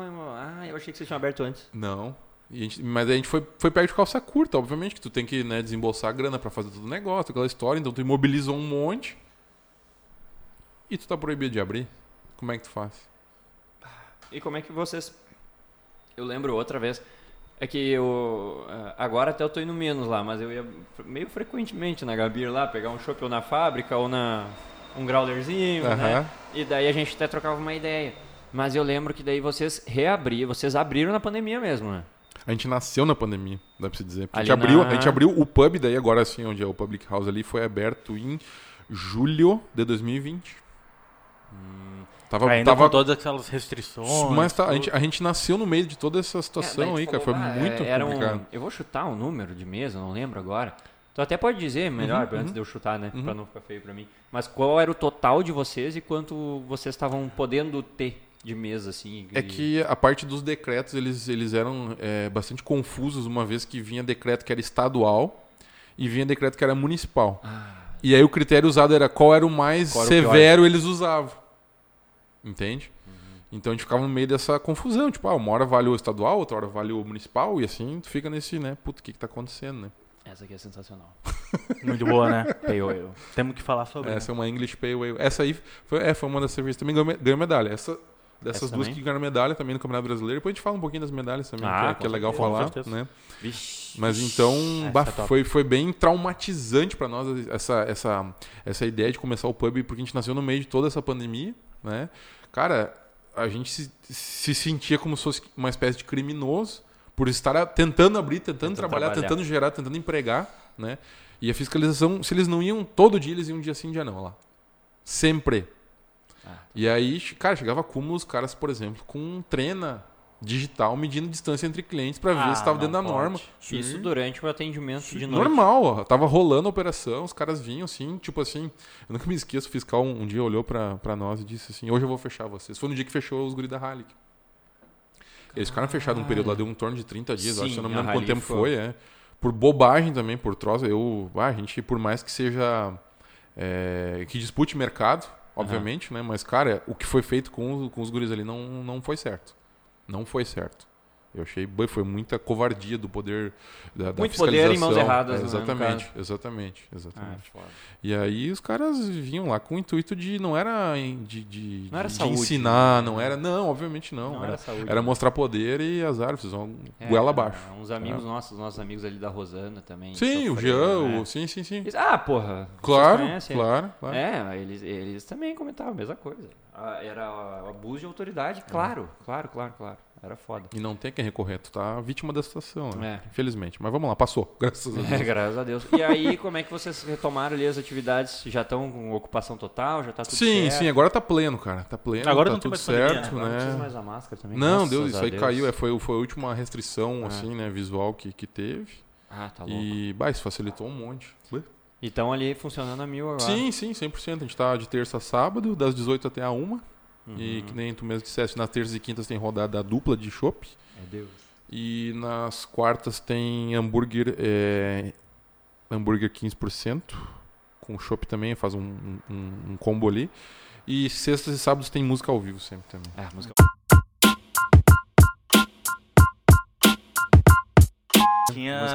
o cara tá ali curtindo, daqui a pouco já tá. Impulsiona, é, certamente. Já olha ali, ah, vem mais uma, vem o termo, outra. O termo moderno hoje é gatilho. Gatilho, é, exato. O esquema, eu gosto também do horário. Das seis a uma. Mano, uma hora acabou, não vende mais. Porque, cara, tem um seriado, How I Met Your Mother, uhum. que o cara falava já, nada de bom acontece depois das duas da manhã, velho. Nada de bom. Então, ô, se tu já trabalhou na noite, tu sabe, velho, uhum. depois disso é só bêbado, quebra teu lugar. É, pior que é. confusão. é. Não, é, por histórico do, do, do, tempo do Garten, a gente viu, cara, não vale a pena, porque daí é só encheção, é só. Só pipi, é só murrinhagem, né? Pô, não, não, e daí, vocês têm das seis a uma. Certo. Mas aí o que, que a gente faz para não se, se, uh, se, uh, se, incomodar? A gente abre um lugar 24 horas. Acima de tudo, isso aí é, isso é o bizu, né? Nunca mais vou ter pub. Aí abre um negócio ali. E eu só trabalho até uma, 24 horas, filha da puta. E assim eles estão quebrando paradigmas. Caraca, da é onde é, veio essa ideia do Minting é, Elite? Aproveitando isso aí, Nicolas, isso foi um negócio bem, bem é, longo, na verdade, porque o Mint ali, a construção dele começou, cara, foi em 2011, se eu não me engano, a parte da fundação é. do todo o complexo. Eu não tenho exata a data, mas ele foi, mas foi, foi, foi 2011, porque imagina, se vocês olharem do nível que tem, toda a pavimentação tem três andares para baixo, né, de estacionamento ali. Engana, então tu olha assim, cara, tem, tem Caraca. É, é muita estrutura que tem. Né? E 2000 e cara, foi 2015 para 2016, houve uma sondagem, né, de, de investidores lá, bagros, ah, não tem interesse, quem sabe, né? As torres nem estavam subindo nem nada, ainda não tinha nada disso. E aí, pá, vamos conversar. E a gente foi conversando, conversando, conversando. E deu a pandemia, parou de conversar. Foi, foi, foi quando tava começando a querer alinhar o fim dessa pandemia. A gente retomou e aí conseguiu tá. conseguiu abrir ali, cara. E, da, e por que, que vocês tiveram essa ideia de torneira 24 horas? Da onde que veio esse, essa inspiração aí? Cara, assim, a gente. É, a Qualquer gente... hora do dia eu posso ali pegar um... É, o, o grande, o grande bizu ah. disso dali que a gente pensou assim foi dar autonomia para o cliente, tá? Por exemplo, como é que funciona lá? Tu vai até o estabelecimento, dentro da, no caixa lá tu adquire um cartão que é específico do sistema e esse cartão tu acredita, tu bota, sei lá, vamos dar exemplo, bota 100 reais de, de, de crédito nele, tá? Mil reais. é, mil não, daí não reais. dá. daí não dá. bota um determinado valor e a partir dali te dá autonomia. Ou seja, tu vai até a frente do, da tela, onde está dizendo ali qual é o estilo da cerveja, quanto é que custa o ml, qual é a descrição dela e tudo mais. Tu passa esse cartão em cima de um leitor de RFID, tá? a tecnologia ela libera uma válvula dentro, e aí tu puxa a alavanca e pode te servir. É como se fosse um posto de combustível. À medida que o, que, que o chopp vai passando na, na mangueira, ele vai lendo, ele tem um, um contador de volume Ah, e vai dizendo, cara, passou 50, passou 100, passou 150, passou 200 e assim em ml. E vai te dizer, ah, teu saldo antes que era de, por exemplo, 100 reais, agora o que tu serviu aí passou a ser 97. Entende? E o grande detalhe ali, como é um ambiente é, controlado, assim, é um ambiente, apesar de ser aberto, é controlado, tem É, vigilância e tem tudo mais, né? É, é super tranquilo, o ambiente é muito, muito bom, ele é muito familiar nesse sentido, tá? Morador e tudo mais. Então, ele fica disponível 24 horas, 24 barra 7, né? Sempre tem cerveja. Cara, então é não deixa ninguém na legal. mão. Né? É ah, teve esses dias, né? Vocês fizeram o primeiro evento lá. Uhum, uhum. Como é que foi? Eu até queria ter. Eu tava em Sobradinho. Foi muito dia. legal. Foi muito, o Open na rua que a gente chama. Open, só pra você o nome ali, Open, ah, open Taste, a gente chama, tá com a pegada Open por ser Open Mall, né? Open Mall é, é esse conceito de ser um shopping, ao mesmo tempo que o shopping ele é aberto, né? Tem, tem parte sem cobertura, mas acima de tudo ele, ele é céu aberto também. Circulação, não tem nada de que te iniba a entrada, né? Tu pode cruzar por Uhum. ele sem, sem ter que desviar, enfim. Tá? Sim, E o taste- Direito de ir e vir. E, exatamente, né? E o taste, taste do inglês vem de, de paladar, de sabor, né? De provar, nessa, nessa ideia, né? Então, a pegada ali é muito mais gastronômica, obviamente aliada à cerveja, que é o grande mote, a Gabi é cerveja, acima de tudo, Sim. né? Mas com a pegada gastronômica. Então, a gente iniciou, ali foi dia 20 de dezembro de 2021, a inauguração lá. E hoje a gente está atendendo das 11 da manhã até as 23 horas, tá? Sem fechar. Sem fechar, toca direto. Ou seja, a gente oferece almoço, né? Daí tem a. Cara, quer alguma coisa de tarde, tem happy hour, tem jantar, enfim, tem, tem toda disposição lá. Caraca, velho. É muito trabalho. É, É isso- isso que eu consigo pensar. É, isso dá, dá É uma demanda. correria, é demanda uma muita, muita, Vocês muito hoje estão com esforço. né? quantos funcionários? Pub, pub, eh, Cara, se eu for fábrica. Somando toda a turma, vamos pensar, deixa eu ver, são uns. Cara, dá umas. Uns 40. Umas 40 para 45 pessoas, né? Ah, Caraca, é gente pra, pra gerir também. Pra É, gerir é. eh, e lidar com pessoa é difícil, Não é fácil. meu amigo. Não, Mas não as pouco. pessoas que fazem o negócio dar certo ou errado, cara. Essa é Ah, a. né? Tu precisa certeza. delas. É, isso É. é. né? E, obviamente, cansa, dá trabalho, né? Mas a gente acredita nas pessoas, por isso que a gente tem os negócios, né? Ah, Assim, mas vocês saíram bem de 2009 pra cá, né? Bah. hum, Parece que tá dando tudo certo. Tá que indo, bom, cara. Dá- Tá, que nem- e tu começou, comentou ali no início quantos tu produzia lá e quantos litros tá produzindo hoje? Cara, por média, agora, vamos pegar uma média, vamos falar dos dias de hoje, tá? De média ali, em torno de 20 mil Litros? mês. É, Porra. é. Dá pra tomar algum traguinho, né? Saiu de. Quanto é que era antes? Eu não me lembro. Vamos supor 200, bem no princípio, primeiras, primeiras bateladas. Então, tem uma, uma crescente boa, né? Porra. Tá. Ô, e se tu for ver, 2012 Nove? pegou a. Não, 2012. Ah, começou a. Legalmente, vamos dizer, como empresa. Legalmente, é. mais, vamos né? pegando. A gente usa o ano de 2009, inclusive nos rótulos e tudo mais, porque foi o ano que deu o start, a, a, a, Já a tinha o centelha, nome, vamos já dizer, tinha né? tudo. Exatamente. Ah, eu acho bem legal, cada rótulo é diferente também de vocês. É, a gente tenta, dentro dos rótulos, contar a história dos estilos, né? Se vocês observarem, todos eles têm gravuras e cada gravura simboliza a ideia do... Por exemplo, na, na, na Helles, que Aí o tem uma Bruno tá segurando... aqui, né? Sim, sim, ele fala do estilo, né? Por exemplo, né? É, É, sim, cara. Pô, Ao mesmo tempo que, cara, quem quer buscar conhecimento, tu acha. Quem não tá nem aí, quer só tomar uma cerveja, também não tem problema nenhum. É bem tranquilo. A cerveja, cerveja singular- boa, né? Ah, a cerveja singular nesse ponto, cara, quer tomar num, no- quer tomar no bico, toma. Quer tomar num cálice de ouro, toma também. Não tem problema nenhum, sabe? Não tem. né?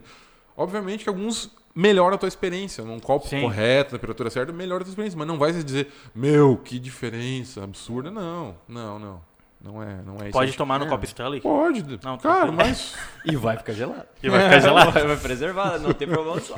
Uma coisa que eu tava cuidando aqui, Manda. tem gente que comenta, ah, tu serve errado, tu... como é que é a maneira certa de servir? Tem gente que, tem que botar pouco colarinho, mais colarinho. Cara, vamos lá, tem assim, que... Por causa que tem muito aquela história que tu tem que botar uma certa altura pra Aham. eliminar os gases, Aham. pra... Cara, e tem gente que não... Assim, ó, vamos lá. Cerveja acima de tudo. Normalmente, tá? O certo a- é beber, né? Prime- É, isso é a primeira coisa. né? Importante. Mas, mas, assim, é, a maioria dos estilos de cerveja tem gás. Né? Uhum. Com carbonatação tem a bolha, tu sente se o gás carbônico está incorporado no, no líquido, tá? Se tu servir, por exemplo, muito, é, muito devagarinho, encostar na beirada e deixar ela escorrer praticamente para dentro do copo, o gás carbônico vai estar praticamente é, igual como ele sai da garrafa, ou seja, está bem incorporado. Se tu servir de uma altura muito alta, por exemplo, vou botar um metro de altura aqui e vou servir, o que acontece? O líquido vai bater no fundo do copo e vai desprender, vai ficar líquido de um lado e, e gás liberando do outro.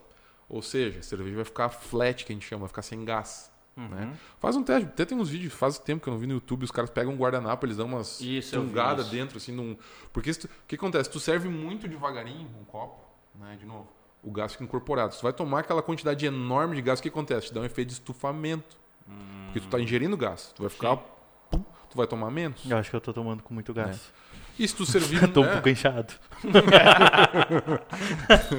tô estufado. É, se tu servir muito alto, tu vai deixar uma cerveja sem gás, vai ficar choca. Tu choca, Sim. entende? É nesse sentido. Então, existe uma altura mínima, né? Cara, vai botar ali. Cara, dá uma distância mais ou menos assim, inclina um pouco o copo, para não dar tanta espuma também, para não ter esse desprendimento de gás. Mas a espuma é importante formar em cima porque mostra que a cerveja está saudável, acima de tudo, ela tem, ela tá em condições plenas, tá? E ela ajuda a manter a temperatura. Eu vi que quanto mais ela no líquido. prende no, no lado do copo também, alguma uhum, coisa.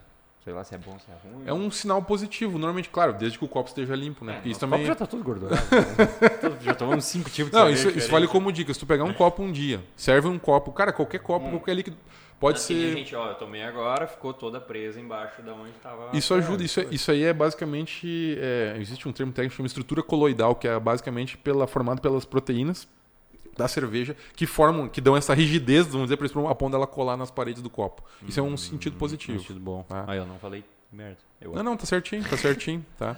Mas acima de tudo, um copo limpo, como é que vocês veem que o copo tá limpo? Serviu a cerveja, tu olha pra baixo. Se tiver um monte de bolha grudada na parede do copo, tá sujo pra caralho. Vixe. Muito sujo. Será que tu olhou pro nosso copo? E se tu der uma. Não, não, isso- e assim, ó, tá, pode dar umas bolhinhas no início por causa da troca de temperatura. E se tu der uma batidinha, as bolhas devem sair.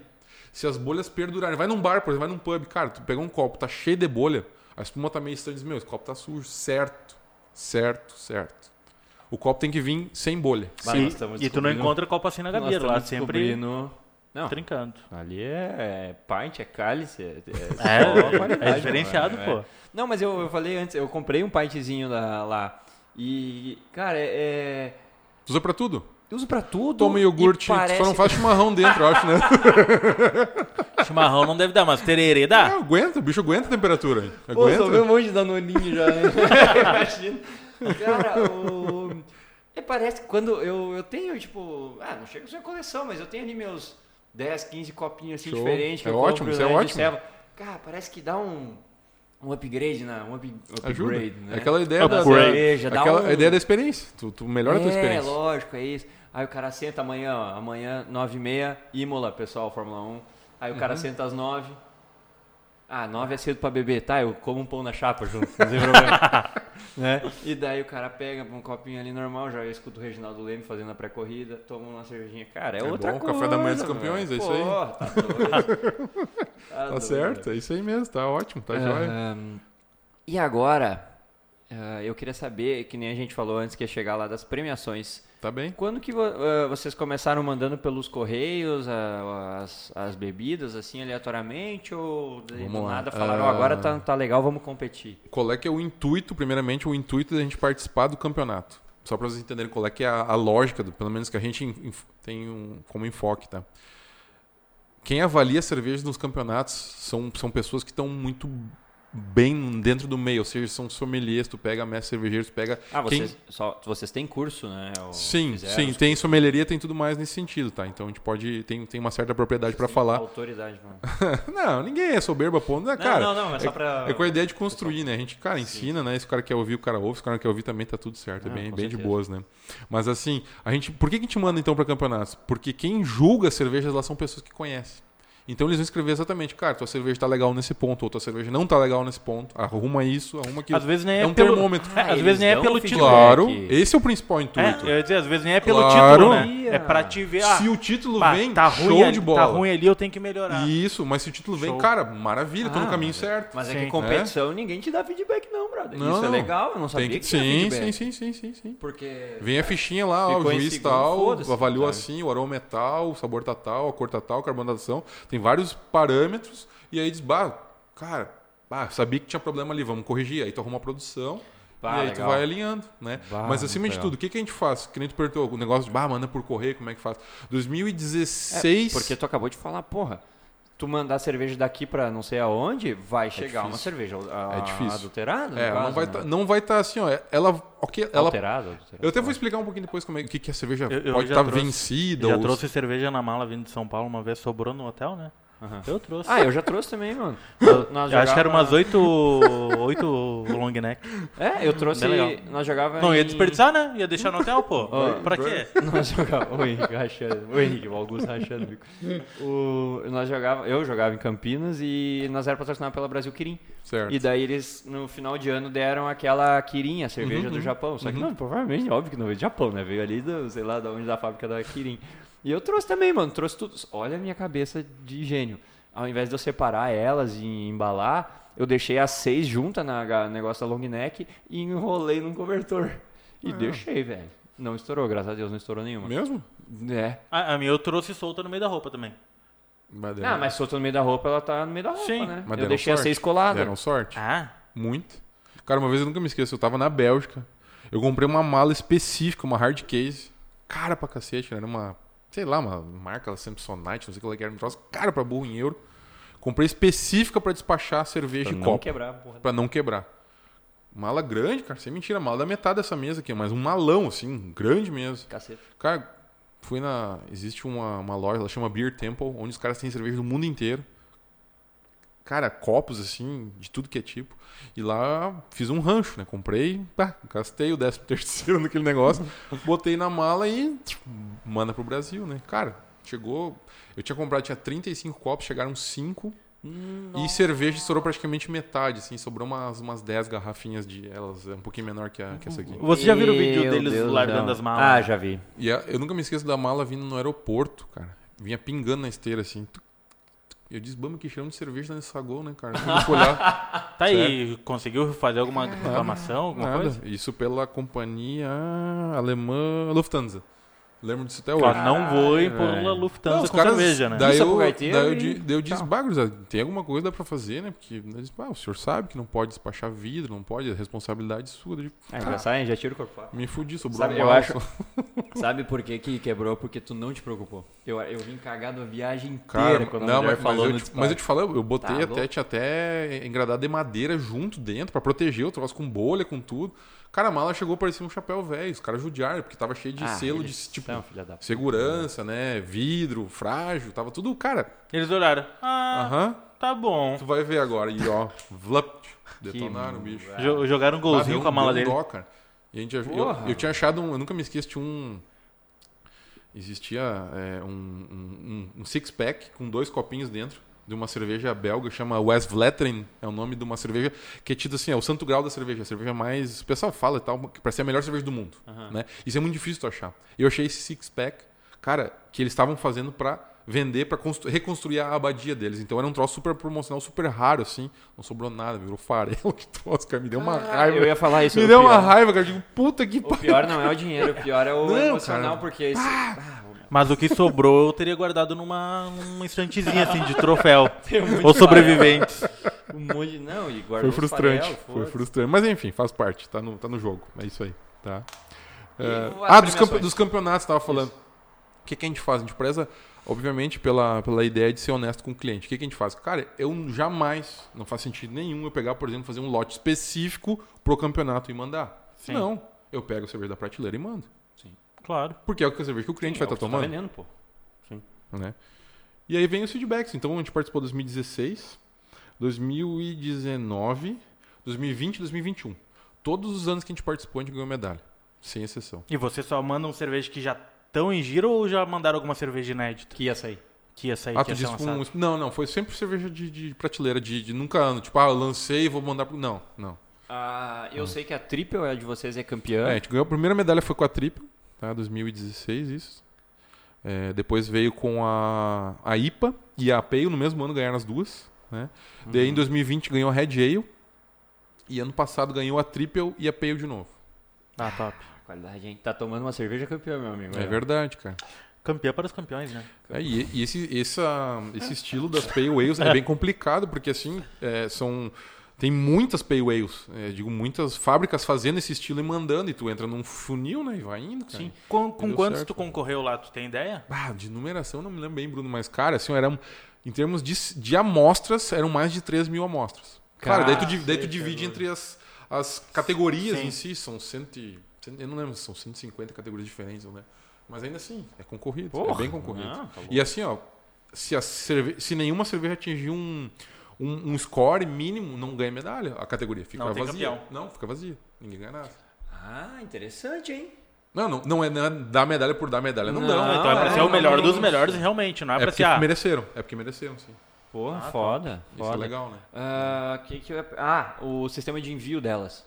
Transportadora, normal. Hum. não dá pra enviar pra uma companhia aérea alemã? Tem uma transportadora, Tem uma bem legal que eu ouvi falar. Coitados alemão, tá? Caralho. É, não, a gente manda normal, cara. Pega transportador. Tem gente que faz operação de mandar carga refrigerada fracionada, não sei o que mais. Não, cara. Pega e manda e. Manda temperatura ambiente mesmo. Ah, até Porque elas, pra- tão- porque elas são pasteurizadas. Ah. Essas, essas cervejas em garrafas que são pasteurizadas. Ou seja, pasteurização, para que, que serve a pasteurização? É um processo que é feito depois do invase, com o intuito de eliminar qualquer atividade é, do fermento aqui dentro. A cerveja para de trabalhar, vamos dizer assim, ela fica estanque, tá? Aí ela aumenta o tempo de vida útil na prateleira. Esse é o objetivo da pasteurização. E se torna mais comercial? Sim, tu consegue expor, por exemplo, cara, não Consegue precisa ter uma geladeira uma- pra te guardar um é. negócio, bota numa prateleira normal, o cara quer levar pra casa, tá tudo Show. certo, né? Isso. quando já tem data pro próximo Open Mall lá? No, no O Meet? Open Taste, Open Taste? cara, Errei vai sair dia 30 agora, 30 de abril agora. 30 de abril? Uhum, do, sabe sabe o que vem? Exatamente. Daqui uma semana. né? Ah, nós, Daqui uma nós semana. vamos gravar, já vamos direto. Semana que vem. Ah, tem gravação. Tem uma gravação, eu Tava, tava esquecendo. Tá, tá de toco? Ah, é que nós tiramos folga uma semana, o cara É, já perde, uma- perde o embalo, né? Ah, tá louco. Cara, Mas isso aí, mais alguma pergunta são, são bem-vindos, só chegar. Ah, Manda lá. vocês estão hoje só em Santa Cruz, né? Ah, Ou em termos tem- de venda, tu fala? De... Pub. Não, vendas eu sei que tá, tá vendendo por tudo, né? Mas Uhum. em pub. Sim. E tem alguma chance, Cara, alguma existe, ideia de... existe bastante procura, tá? A gente, a gente ouve, é, é bastante sondado, Uhum. né? Na ideia, bah, o que, que vocês acham, cruzado? Não querem abrir, em, por exemplo, sei lá, Candelária? Vocês não querem abrir em- em- no litoral? Vocês não querem abrir na serra? Vem bastante. Né? O pessoal vai até o ambiente, bah, que legal, tal, fica empolgado. Aí toma umas, aí vem fazer a proposta. Bah, vamos abrir, vamos, deve tudo empolgadão, né? Falei, cara, vamos lá, vamos estudar. E a gente tá avaliando, né, daqui pra frente, eh, a possibilidade de, de talvez franquear, sim. é, porque É uma eu ia falar, vocês abrindo uma filial, é, eu não sei se não chega a perder um pouco de qualidade. Agora, tu franqueando, né? É, a ideia é que existem É, por três causa que formas. de- franqueando tu acaba tirando, tipo, tu vai criar um padrão, uma identidade, tudo. Isso. Mas sai um pouco da tua responsabilidade de tocar aquele negócio. É, tu- é, tem tu- três formas de É. franquear, né? Como franquia efetivamente, daí é desse formato aí mesmo. Bruno. Tu Sim. Pega, cara, tá aqui, ó. É assim que faz e custa tanto pra fazer. Ah, quero ou não quero? Beleza. Então, se tu quer assim, assim, assado, faz assim que assim e vai dar tudo certo.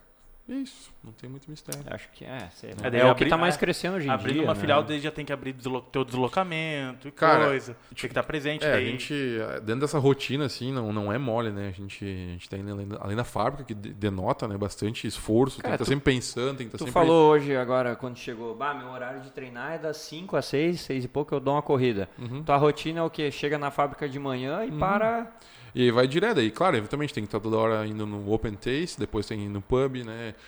A gente, a gente domina todas as operações de tudo, Uhum. né? Justamente para não ficar na mão de, de ninguém no- nesse sentido. Tem Sim, que dominar o- toda a situação. O negócio é o, é o bebê Isso- de vocês, né? É, exato. A gente, tá- tá- a gente sabe fazer, Sim. né? Só que isso, Isso, cansa. é muito importante. Claro, também. claro, é, é, é o cerne do negócio, É. né? Bah, não deu certo ali, vamos botar outro, vamos trocar e vamos indo. Mas assim, isso cansa muito. Ah, muito, porque tu tem que estar sempre atento, né? E como é um trabalho de serviço, cara, serviço pra te estragar um serviço é muito fácil. Ah, tipo assim, tudo que tu construiu, tu pode ter feito todas as vezes certo. Naquela uma vez que tu fez errado, cara, desfaz praticamente tudo que tu fez. Pra E o problema- retomar, E é. o problema de vocês é que tu não tá mais lidando com 50 litros, né? Não, não, não, não, não, não. Aí se tu fizer Não. errado, malandro, É, em torno. é. não A escala é toda muda, né? A escala toda grande. muda. né? Mas é isso, a gente sabia que ia ser assim, a gente tá bastante contente. Ah, Agora a gente saindo de toda essa pandemia que, cara, obviamente todos sofreram de uma forma ou de outra, né? Mas a parte que nem de serviço que a gente tava, a parte do entretenimento, da bebida, porque dentro da ideia de pirâmide de sobrevivência, a cerveja é lá no topo. Ou seja, não é principal. Foda-se a cerveja, fica lá pro fim. Ah, eu Se sobrar dinheiro, eu vou tomar uma cerveja. Se. E em pandemia não sobrava. Ô, eu vou te falar, na pandemia o consumo alcoólico, as pesquisas mostraram que subiu bastante, cara. Subiu, mas de uma forma diferente. Por exemplo, assim, o Nicolas, ah, o Nicolas vai. Tu comprou uma, uma caixinha, mas tu não comprou um barril pra reunir todos os teus amigos. Ah, e pra dar volume tem que ser barril. Ah, Entendeu? entendi. Isso faz muita diferença. É, porque eu vi o esquema do, de vinho, uísque, Sim, etc. sim, Por sim, isso, sim, sim, sim. Venda né? online tu mais disparou, né? A parte Subiu do próprio, os bastante. próprios sistemas de delivery, né? Tu olha de, de, de lanches, por exemplo, de comida, enfim. Ah, sim, sim. É, Não, não, foi a, a plataforma toda trocou. E agora tá voltando ao normal, vamos, vamos é, chamar assim, sim. né?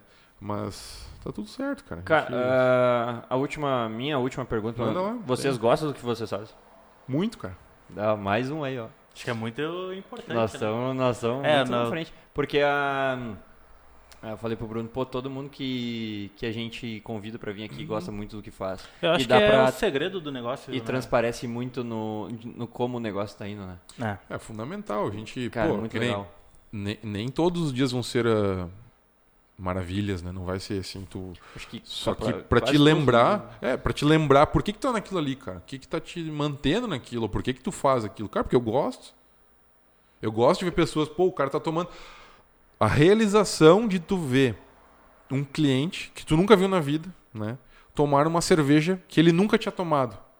Ele botar o copo, que nem tu fala da triple, né? A triple é uma das que acontece seguido isso. O pessoal primeiramente vê aquele copo vindo assim, vai, será que é pra mim? Será que é esse mesmo? É, Aí cai aquele copo, aquela, aquele uma- cálice na frente, assim. Aí pega e aí toma, assim, tu vê, faz um- uma expressão assim de satisfação e o sorrisinho que assim, tu dê de missão cumprida, tá tudo certo. Ah, É muito legal, é muito É legal. top. Claro, tem todo um por trás, mas é, É. isso que gratifica. Ah, mas é nos- isso que paga tudo É. a hora fodida, né? Eu até quero ver Exatamente. daqui a pouco se tem alguma que eu não tomei ainda, que essa aqui eu já conhecia. Não, tem um hidromel aí. Pô, vê, até hidromel na... Ah, isso é legal comentar, cara. Aproveitando, a gente em 2000 e... Deixa eu ver, 2016... Cara, 16 para 17 também. A Gabier foi a primeira hidromelaria registrada no Rio Grande do Sul. Cerveja e hidromelaria registrada, porque, né, tu pode ser só uma hidromelaria ou uma só cervejaria. A gente Ah, era eu achei dois. que independente. Hum? Não, não, é que, é que o mapa rege o hidromel também. Né? O mapa é o que regula, né? Tem receita e tudo mais. Aham. Então a gente, com escala industrial, foi, foi a primeira registrada. Como nesse... que é a saída do hidromel? Eu, eu, não, eu não vejo muito... Cara, ele é muito pra entusiasta. Ele é um negócio É? assim, ó, muito, muito pra. Vou pra- fumar um charuto na minha biblioteca e... É, é um negócio tipo assim, cara, quem gosta, assim, vamos lá, o pessoal gosta muito de jogos, de RPG, essas coisas nesse sentido, uma, uma pegada mais, mais mítica nesse, né, nesse, nesse sentido, tá? Aí eles vão nessa, ah, o hidromel, que é um negócio mais antigo que os vikings tomavam e tal. Na verdade, os vikings fizeram o negócio ser mais famoso, mas isso surgiu muito antes. O hidromel, reza a lenda, que surgiu de uma de uma inundação de uma colmeia na África, tinha uma determinada árvore gigantesca lá, que tinha uma colmeia monstra, choveu, inundou, e aí o mel em contato com a água e a levedura que estava no espaço ali, fermentou aquele negócio. Aí os, os nativos lá beberam aquele troço, ficaram bêbados, obviamente. Aí comunica com todas as... Que loucura. as- e, É aí, e aí foi indo, aí ele foi subindo, foi para os romanos, né? Os romanos exploraram muito essa parte do hidromel. Era o vinho e o hidromel. Só que o hidromel ficou tipo assim o patinho feio da história. O vinho que foi vangloriado, né? Tendo as coroas e tudo mais. Júlio César, né? É, é uma, é uma acidez, me corrija se eu estiver errado, Não, provavelmente estarei errado. É uma acidez parecida. Em grossos termos. Cara, é que, é que ferme- essa acidez ela é da fermentação. Qualquer coisa que tu fermente vai gerar uma certa acidez. É natural do processo de fermentação essa. Se tu pegar, cara, pega uma, uma verdura, pega um, sei lá, um pepino, por exemplo, Aham, e, e faz uma conserva dele. Ele vai ficar azedo, Sim. Sim. né? Essa acidez é normal do, do, do processo de É. fermentação. Ah, sim. Não. Pô, eu ouvi um, eu li o livro do Davi Coimbra. Hum? Eu não me lembro o nome agora, é. Puta que pariu, é alguma coisa dos do mundo. Aí ele falou da origem da cerveja, também não Uhum, sei, né? Mas é do Egito antigo Isso, que isso aí. É Cerve- muito louco, É, né? a cerveja os, caras- era- os egípcios já encheu a cara. A cerveja era usada como pagamento né, para mão de obra. Em vez Era dos caras- permuta os sim, sim, sim, Aí, sim. hoje em dia também. hoje em dia também serve. É, é, os, caras, os caras brincam, mas é isso aí. é, era usada como pagamento para mão de obra. Os caras construindo pirâmide todos os tempos, as coisas lá, os escravos ganhavam cerveja, que ao mesmo tempo alimentava, né? E era o pagamento dos caras, tá tudo certo. Em vez de tomar água com doença, toma cerveja. tá- Não, vai ficar, outra prova. não vai ficar pesteado. né? Caraca. Tá Cara, bom. minhas considerações as finais, eu, quer, tem Não, mais uma que- pergunta? Deu uma hora e vinte. Bom. Né? Bom, tem, Caraca, temos sobrou cerveja. uma- essa média. E tom, bah, tomamos só três. Bah, mas é Nós que- vamos ficar num papo fora tá, do ar aqui. Aí que tá, não é Brahma, né? Ah, verdade. Não é Brahma, tu tem que ir na maciota. Não, Uma bicho, cerveja mais encorpada. é, o bicho Ah, não, é né? quando eu comecei a beber, que era aquela. Eu comecei a beber sub-zero. Aquela água, aquela água com gostinho. Aí, aquilo aí, é, olha, meu Deus. Cara, um fardo ia Sub-Zero era rapidinho. barata. Sabe que Sim, cerveja era barato que eu tomei, e água.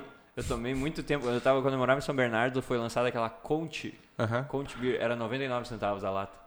Malandro, tomei uns foguetaços. Lógico, eu queria morrer no dia. Mas, cara, até pouco atrás, com a gurizada em Santa Maria ali, trago barato, nós meti um galetinho e uma skin. R$ 2,99 o litro. tu bebeu isso da real? skin. Sim, por quê? Era barato, pô. O, Eu tomava quando o, era dado só dos o, times lá. Mas... o ruim eram os efeitos colaterais, né? Mas de resto é tudo certo. E per- perda de cabelo. Ah, co- Não, mas, mas eu vi esses dias que, que pela, pela Anvisa um monte de coisa meio que, que tolerável, né? Quê? É, a Anvisa que regula, não. É, É. a Anvisa. Ah, da cerveja eu não sei. não, da cerveja é eu não sei. mapa. Mapa. É, não, não, mas eu não Pô, digo de falou, cerveja. falou o papo inteiro aqui. Não, não digo só da cerveja. Porque eu tava vendo um vídeo que, que numa barra de chocolate, por exemplo, tu pode ter Ah, até. sim, sim, sim, sim. Existe uma- um percentual de... Uma tolerância, vamos É, dizer assim. pode ter um pelo de cabelo Pelo- lá é, numa ro- barra de ah, chocolate de 100 mas gramas. aí- É, roedores É, e Ah, mais. então É né? tolerável. isso, pô. O Marcos dava serva estragada porque tinha tolerância da serva estragada, tá ligado? Aí fala, não, com isso aí... Cara, isso, não é, isso é um negócio, isso é um negócio que dá pra complementar, acho que é bacana. O que, que o pessoal diz, ah, a cerveja tá estragada. Cara, na verdade, é, vamos, pegar a validade da cerveja. Por que, que a cerveja vence? Quem nunca aspas? tomou uma cerveja vencida? Cara, e na real, por que, que ela vence? Né? Vamos, vamos, vamos botar em aspas, por que isso? É, Imagina-se que quando passar o período de validade dela, ela vai perder um pouco de gás, né? Por, por questão da própria rolha dela, é normal ter uma validade naquela membrana ali, ela perde um pouquinho. Ela vai oxidar um pouco mais, ou seja, ela vai envelhecer. Então ela não vai estar na melhor condição de tomar. Mas mal nunca vai fazer. Ah, é? Não faz mal. A cerveja de vocês chega, a, a de vocês não chega a vencer, certamente que não, né? Porque deve ter um giro muito Deve ter bom. uma saída muito boa. Gira, ó. gira, gira bem, sim. Mas ah, é legal comprar cerveja vencida.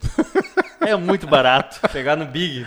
No Pega uma, leva outra. no Max Atacado ali faz direto. Aham. Ah, pega lá uma boêmia de 13,70 por um real latão. É, mas mal não faz, cara. É isso aí. Dá é pra experimentar o Mas, hidromel por favor, cima? Mas por favor.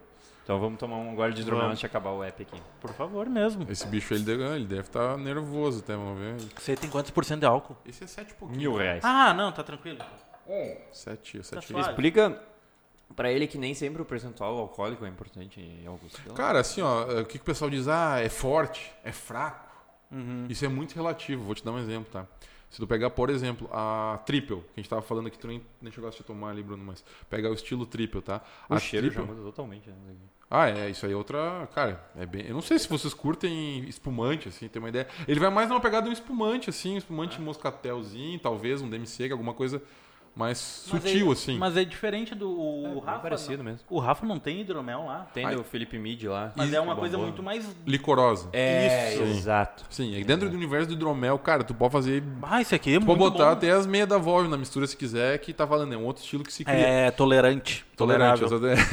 Esse aí, o nosso hidromel ele é um pouco diferente porque ele tem gás. Primeira coisa. Bem ele, é- é- ele não é, ele não é flat, né? Esse aí tem. tem, tem tu pega no. Ele, ele tem. Né, um, ele é refermentado. Então ele cria esse, esse gás aí. Ah, tá? tem os vikings aqui. Top. É, Bem legal. então essa. Tu tava explicando da, da Triple? Do. O que eu queria dizer assim, dentro do universo da cerveja tem vários parâmetros que medem a, a intensidade ou a força, enfim, como quiserem colocar. Por exemplo, o teor alcoólico é um índice que se mede, né? Obviamente, quanto maior o teor alcoólico, né, mais o efeito de embriaguez vai causar, né? Existe ao mesmo tempo o parâmetro do teor ah, de amargor, o IBU que chama, o International Bitterness Unit, que é a escala que mede quão amargo é a cerveja, tá?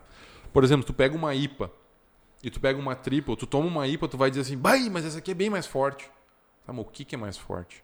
Em termos de teor alcoólico é menor que da triple, mas O na questão é do mais- amargor, no amargor dela ele é maior. A galera Aí confunde bastante isso, muito. né? E é normal, cara. A gente não, tipo assim, não fica querendo. Não, tu não sabe. Não, velho. Não, qual é que é mais forte, cara? Né? Agora é bem tu de desbloqueou uma memória minha. Ih, lá vem. Eu acho que. Imagina, o cara fugiu. Não, assim, ó, eu lembro que Gatilhos. eu, eu comecei a tomar essas cevas artesanais. Só que eu não entendia porra nenhuma. Ainda não entendo porra nenhuma, mas agora eu entendo porra nenhuma, pelo menos, eu entendo um pouquinho mais. Tá ligado? Aí ah, eu fui comprar uma pra tomar com meu pai e tal. Aí eu fui no. O cara. Pô, o cara teve uma baita ideia lá em Sobradinho, o Alan. É Alan mesmo o nome, cara. Alambique? precisa- É, não, não precisa ficar fazendo essa carinha aí de, de bagaceira. Ué, o que que eu fiz, cara? ah, Alan, e daí ele abriu, tipo, um armazém. É. Um servo artesanal com aquele chocolate importado, Uhum, massa importada. Muito legal a ideia, mas não deu certo, né? Infelizmente. Mas aí eu fui lá e falei, cara, quero uma serva artesanal. Porque no, uns dois meses antes eu tava em Congonhas e tomei um chopp da Colorado. Uhum, uhum. Porra, Ribeirão. serva Colorado, velho, é Aham. uma serva encorpada, é um negócio... Ah, Era. Tô me ligando. Era? Era. Puta A merda. Bev um, pegou, mudou. É? Cara, o que a Ambev pega muda e... Não, não, os Cara, caras eles são, eles são Mas mestres. é que daí opinião, entra pra minha grande opinião, né? massa, daí... É isso, eles são mestres em, em tornar um negócio viável. É isso, é, né? Minha, minha opinião Eles são é muito isso. bons nesse sentido, né? A Ambev adquiriu a Colorado em 2000 e 2017, acho que foi 2018, não tem exato. Né? Porque, é- porque eles não conseguiam entrar em Ribeirão, na região do Ribeirão. O Colorado dominava ali, a Ambev não conseguia entrar. Que Eles que até fizeram? têm a cervejaria deles, a, tá, um lugar tipo um pubzinho, a toca de urso, né? Isso, isso. é Sim, o- que agora acabou, é, que era do, do- Como é que é o nome do proprietário lá?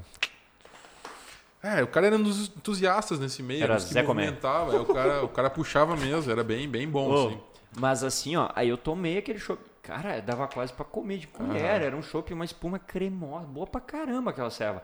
E daí eu fui nesse armazém e falei, eu quero uma serva forte. Porque na minha cabeça, aquele chopp cremoso bom era uma serva forte. E daí ele me deu essa porra desse grão torrado, velho. E eu odiei, mano. Eu odiei. Eu- o, o, o pai falou. Ah, o pai no primeiro gole pegou e jogou fora. Eu pra tu, go- tu gosta de café? Porra, eu amo café. Tem uma de Ah, mas vocês, então- tem então- uma que, Quando que a vier última agora já deu. Pode ser o bloqueio. Daí eu Eu não tomei mais, Na, velho. na última vez que eu fui agora, eu tomei uma que tem, que diz lá que tem café. Como Coffee é que é o nome? Stout. É, eu peguei pra. É, a gente faz um. Pega pra provar. Stout, que é um, já é um estilo com maltes torrados, tostados, faz um, um blend deles. E aí faz um café extraído na prensa francesa e inocula de um junto. Né? Ele pega uma pegada. Tem uma pegada muito mais cafezão. Caramba. É, Aham, é fica- diferente. Fica bacana. é diferente, né? né? Pra quem gosta de café, é uma experiência bem legal. Vamos É ter legal, que tirar a esse trauma aí. Não, mas a ideia é, se tu curte café, cara, dificilmente Porra, tu não vai curtir uma stout, por exemplo, uma porter, uma bock, é uma ideia. Não É, tem Uma é, porterzinha boa Eu evito, eu evito agora por causa desses negócios. Sugestão, tu gosta de comer alguma coisa doce? Não. Não, não, sério, assim, tipo. não, eu sou mais. É um, que eu sou mais um- salgado, mas tipo. Ah, um- ah, vamos dar- um pedaço de bolo, negócio. Isso, te dá um, sei lá, um, um bolo de chocolate, qualquer coisa, um petit gâteau, qualquer coisa. Sim. Cara, experimenta comer e tomar junto com uma stout, uma cerveja escura junto. Mas Vamos lá no. Mint. Isso ajuda. Tem petit gâteau lá, tem, né? tem, tem, tem. E é bom, Justo. hein? Eu lembro do, do pub, é bom pra caramba. Manteve o padrão? Sim. Ah, então é bom pra As caralho. cozinhas são- Recomendo, são, recomendo. similares, né? Sempre vai manter, lá, porque então, é e daí feito à mão. essa, est- ah, tomar esse stout. É, isso, e- isso é legal, cara. A parte da harmonização de tu. Pô, tu tem uma cerveja bacana, tu- com um alimento junto, legal, tu potencializa tudo. Não, não é só aquela legal. história que o. Não é só o vinho que tu harmoniza. Cerveja também, Muito. né? Na verdade, o pessoal do vinho vai ficar putaço comigo, mas a, cer- a cerveja, a cerveja é muito mais fácil de harmonizar que o vinho. Muito mais Ah, eu fácil. acredito nisso. Muito. Também acho. ela tem um, um leque muito grande e assim tu, tu tem é, obviamente o gás ajuda muito a tu harmonizar ele, ele quebra muitas barreiras né o vinho por ser mais ah, ser flat obviamente não ter gás né se não é espumante Aham. é mais difícil claro que uma harmonização com vinho fica bem feita fica sensacional É. E não eu, que dizer. particularmente, não consigo comer uma comida assim com cerveja. Mas talvez dependendo da cerveja e a comida. Uhum. ah fica legal cara Ah, Existem eu nunca experiências- fiz isso legal Eu também. também nunca existem fiz. experiências Eu legais não de acho fazer. legal a- É. Cara, existem, existem formas. Cara, se mora tiver interesse, enfim, dê uma, uma procurada. É, harmonizações de cervejas com queijo, por exemplo. Se vocês Ah, gostam de queijo e tal. Queijo é top. Cara, tem uns negócios muito legal, cara. Daí, but, o queijo fica sensacional e a cerveja, então, nossa. eu fiz fica- um. A gente fez uma, ah, um dia lá em casa. Mas aí. Aí eu fiz totalmente errado, né? Mas Porque não o que- tem, cara. Não, não. Isso é meio empírico. Não, mas parque, escuta não então, ver. Lá vem. Mentira. Senta lá que vem história. Não, aí tinha, pô, tinha uns queijos fudidos, tinha aqueles queijo grana, Aham. os da Itália, tinha os, os- o queijo do Guda, da Raquel Aham. do Guda. Tinha o queijo do Guda lá, tinha mais uns outros. Gorgonzola? Tinha que ter Tinha, gorgonzola. não, gorgonzola. Daí tinha Pra o mim é o padrão, melhor. gorgonzola, parmesão, eh, provolone. Tinha os padrão e uns 3, 4 bacana. Aí o pai pegou uns vinhos bons, que eu não me lembro o nome agora, mas era, era pra ser uns vinhos bons, eu, eu, não, eu não tenho muito conhecimento de vinho. Eu tenho do padrão do Zafra ali, os de 50 pila. Eu- eu- eu- conheço. eu Mas tenho- os outros melhor eu não conheço, né? O meu padrão é passar em agudo ali, pegar um colonial e já era. Não, mas nem tá chutando balde aqui no meu, na minha conversa. Azar. Não, não, não, não, não, não, não. Aí, beleza, né? Aí tinha uns vinhos lá e daí eu peguei e comprei umas três IPA, umas três APA, peguei uma... Peguei uma... Peguei um... Peguei mais uns dois tipos de servo. Uhum. Uma pilsenzinha também, pra começar e tal. E daí eu, aí eu tinha dois copos, Tu não pegou a cerveja né? e vinho. Tu não pegou a Gabier, Não né? A tem Gabier não tem. Pilsen. Não tem sobradinho. Ô, Marcos, vamos lá, né? Ô, o Marcão já tá rateando. aí, aí, ah, aí eu fiz um copo de vinho de serva, daí eu fui aqui, mãos de polvo, né? E vi e queijo. E comi, mano. Não sentiu gosto de nada, mas, mas saí bêbado. Eu, eu fico com pena da Ana nessas horas. É, Eu fico com pena da Ana nessas horas depois. O efeito colateral. Ah, no outro dia parecia um chau-chau, a boca roxa, cabeça explodindo. Meu Deus do céu. Tá bom. Não, é isso aí, gurizada. Mas, Augusto, Beleza. cara, muito obrigado por ter vindo aí. Muito Valeu o obrigado por ter compartilhado a história. Maravilha. Pô, a gente sempre, eu pelo menos, sempre ia lá pegar uma serve e tal, trocava uma ideia rapidinho, não tinha tempo de. Não, mas são bem-vindos sempre. cara. curiosidades, tamo, né? tamo, tamo em casa. Ah, pena que o Henrique teve o pepino aí. É, não, mas tá- tá tudo lá, certo. Mas conseguimos resolver já? Ele avisou? Sim, sim, tá. Tá Ah, trabalhando. beleza, então. Tá Coisa trabalhando. boa. A- Agora a gente vai seguir aqui. Tem mais algumas para nós tomar, né? Vamos até a, Dá pra se divertir de vocês. aí. vamos até a seis. Ah, vamos aí, né, cara? Eu, eu tenho que estar na igreja até seis e meia. Então tá tranquilo. Tu consegue entrar na igreja? Não pega fogo? Que isso, cara. Ah, tá, não, desculpa. Tu consegue passar água benta assim, não queima? Não, acho que consigo, cara. Ainda, Ah, ainda, es- Escalado pra coroinha hoje. É, muito amigo do padre. Não, eu, eu- eu tenho um casamento hoje, mas eu acho que eu vou estar bem até lá. Vou estar bem. É, coisa boa, Tá coisa bom. boa. Só, não, só vamos mandar, vamos, liga o Waze, aonde tiver o, o bonequinho com chapéu de polícia, tu desvia. E daí, tipo, o cara, o cara ensinando tudo as ilegalidades. Tá cheio da. Ô, eh, Augusto, muito obrigado, cara. muito Maravilha, obrigado. maravilha. Baita papo, cara. Baita. Puta que pariu. Muito legal, né, velho? Mais demais. Porra! E tudo com cerveja fica melhor, né? Ah, Ajuda, ainda mais se for com ajuda, uma Gabir, né? Ajuda, ajuda Porra. bastante. Beber cerveja, falar sobre cerveja. Nossa, ô, teve Ô, umas e- horas que e- eu tava. E, sinceramente, muito obrigado por me apresentar o hidromel. Nunca tinha Muito tomado? bom. Esse não. bom. Eu tinha Eu não tomado esse que era mais. Ah, o licoroso. O licoroso. Hum, é, Licoroso, flat. Que é a aqui. maioria. Obrigado, obrigado. Tô, tô Não legal. tenho aqui ainda. Tá, mais me sobra. Ah, não, não. Cara, e meus parabéns, que nem eu falei antes, bah, de 2009 até aqui vocês estão indo bem, É, tem né? uma progressão Não, legal. então- E tem muito ainda pro trilhar. Não, a gente sabe certeza, disso, né? A gente com sabe certeza. que tem. Mas- Tem chão. Pá, Mas esse é bom cara, motivo. Muito legal, A muito gente legal. fica bem. Espero que tu tenha gostado, tenha sentido certamente, vontade. certamente. E, Bru, Não, muito obrigado. Obrigado por tudo. Por, como eu disse, me apresentar o hidromel, contar um pouco é, da, faz amostras. da história de vocês. Ah, e com certeza temos que marcar um papo com, com o Henrique junto também. É, quando ele tiver aí também. pra De boas. daqui, daqui um tempo a gente pega quando ele estiver expandindo ou fazendo mais alguma coisa. Gravar não na sei fábrica. o quê. Ah, agora veio uma Não boa, dá. né? Higiene. Ah, Hum, não dá, não dá. a gente toma banho antes. Caraca. Hoje não daria. É, hoje tá foda já. Então tá, Augusto. Cara, muito obrigado. Beleza. Sinta-se à vontade pra voltar, eh, pra voltar aí. Ah, Joia. né, Nicolas, Bruno, tem alguma coisa pra contar legal aí que aconteceu? Uhum. não Tem uma expansão, Maravilha. tá saindo a franquia. É, volta Maravilha, aí, vamos conta. falar assim. Tá bem. Nossos três ouvintes vão ficar muito felizes. Nossas namoradas. É, Sacanagem. Não. escuta. Nem as gurias ouvem, aí é bravo, né? Não, mas tem uns três fiéis aí. Tem, tem. Não, que isso. Então tá, pessoal, bem. obrigado porque quem ouviu aí. Augusto, Valeu, obrigado. era isso. Valeu, obrigado. Abração, pessoal. Tchau, tchau. Até Até, a mais. próxima.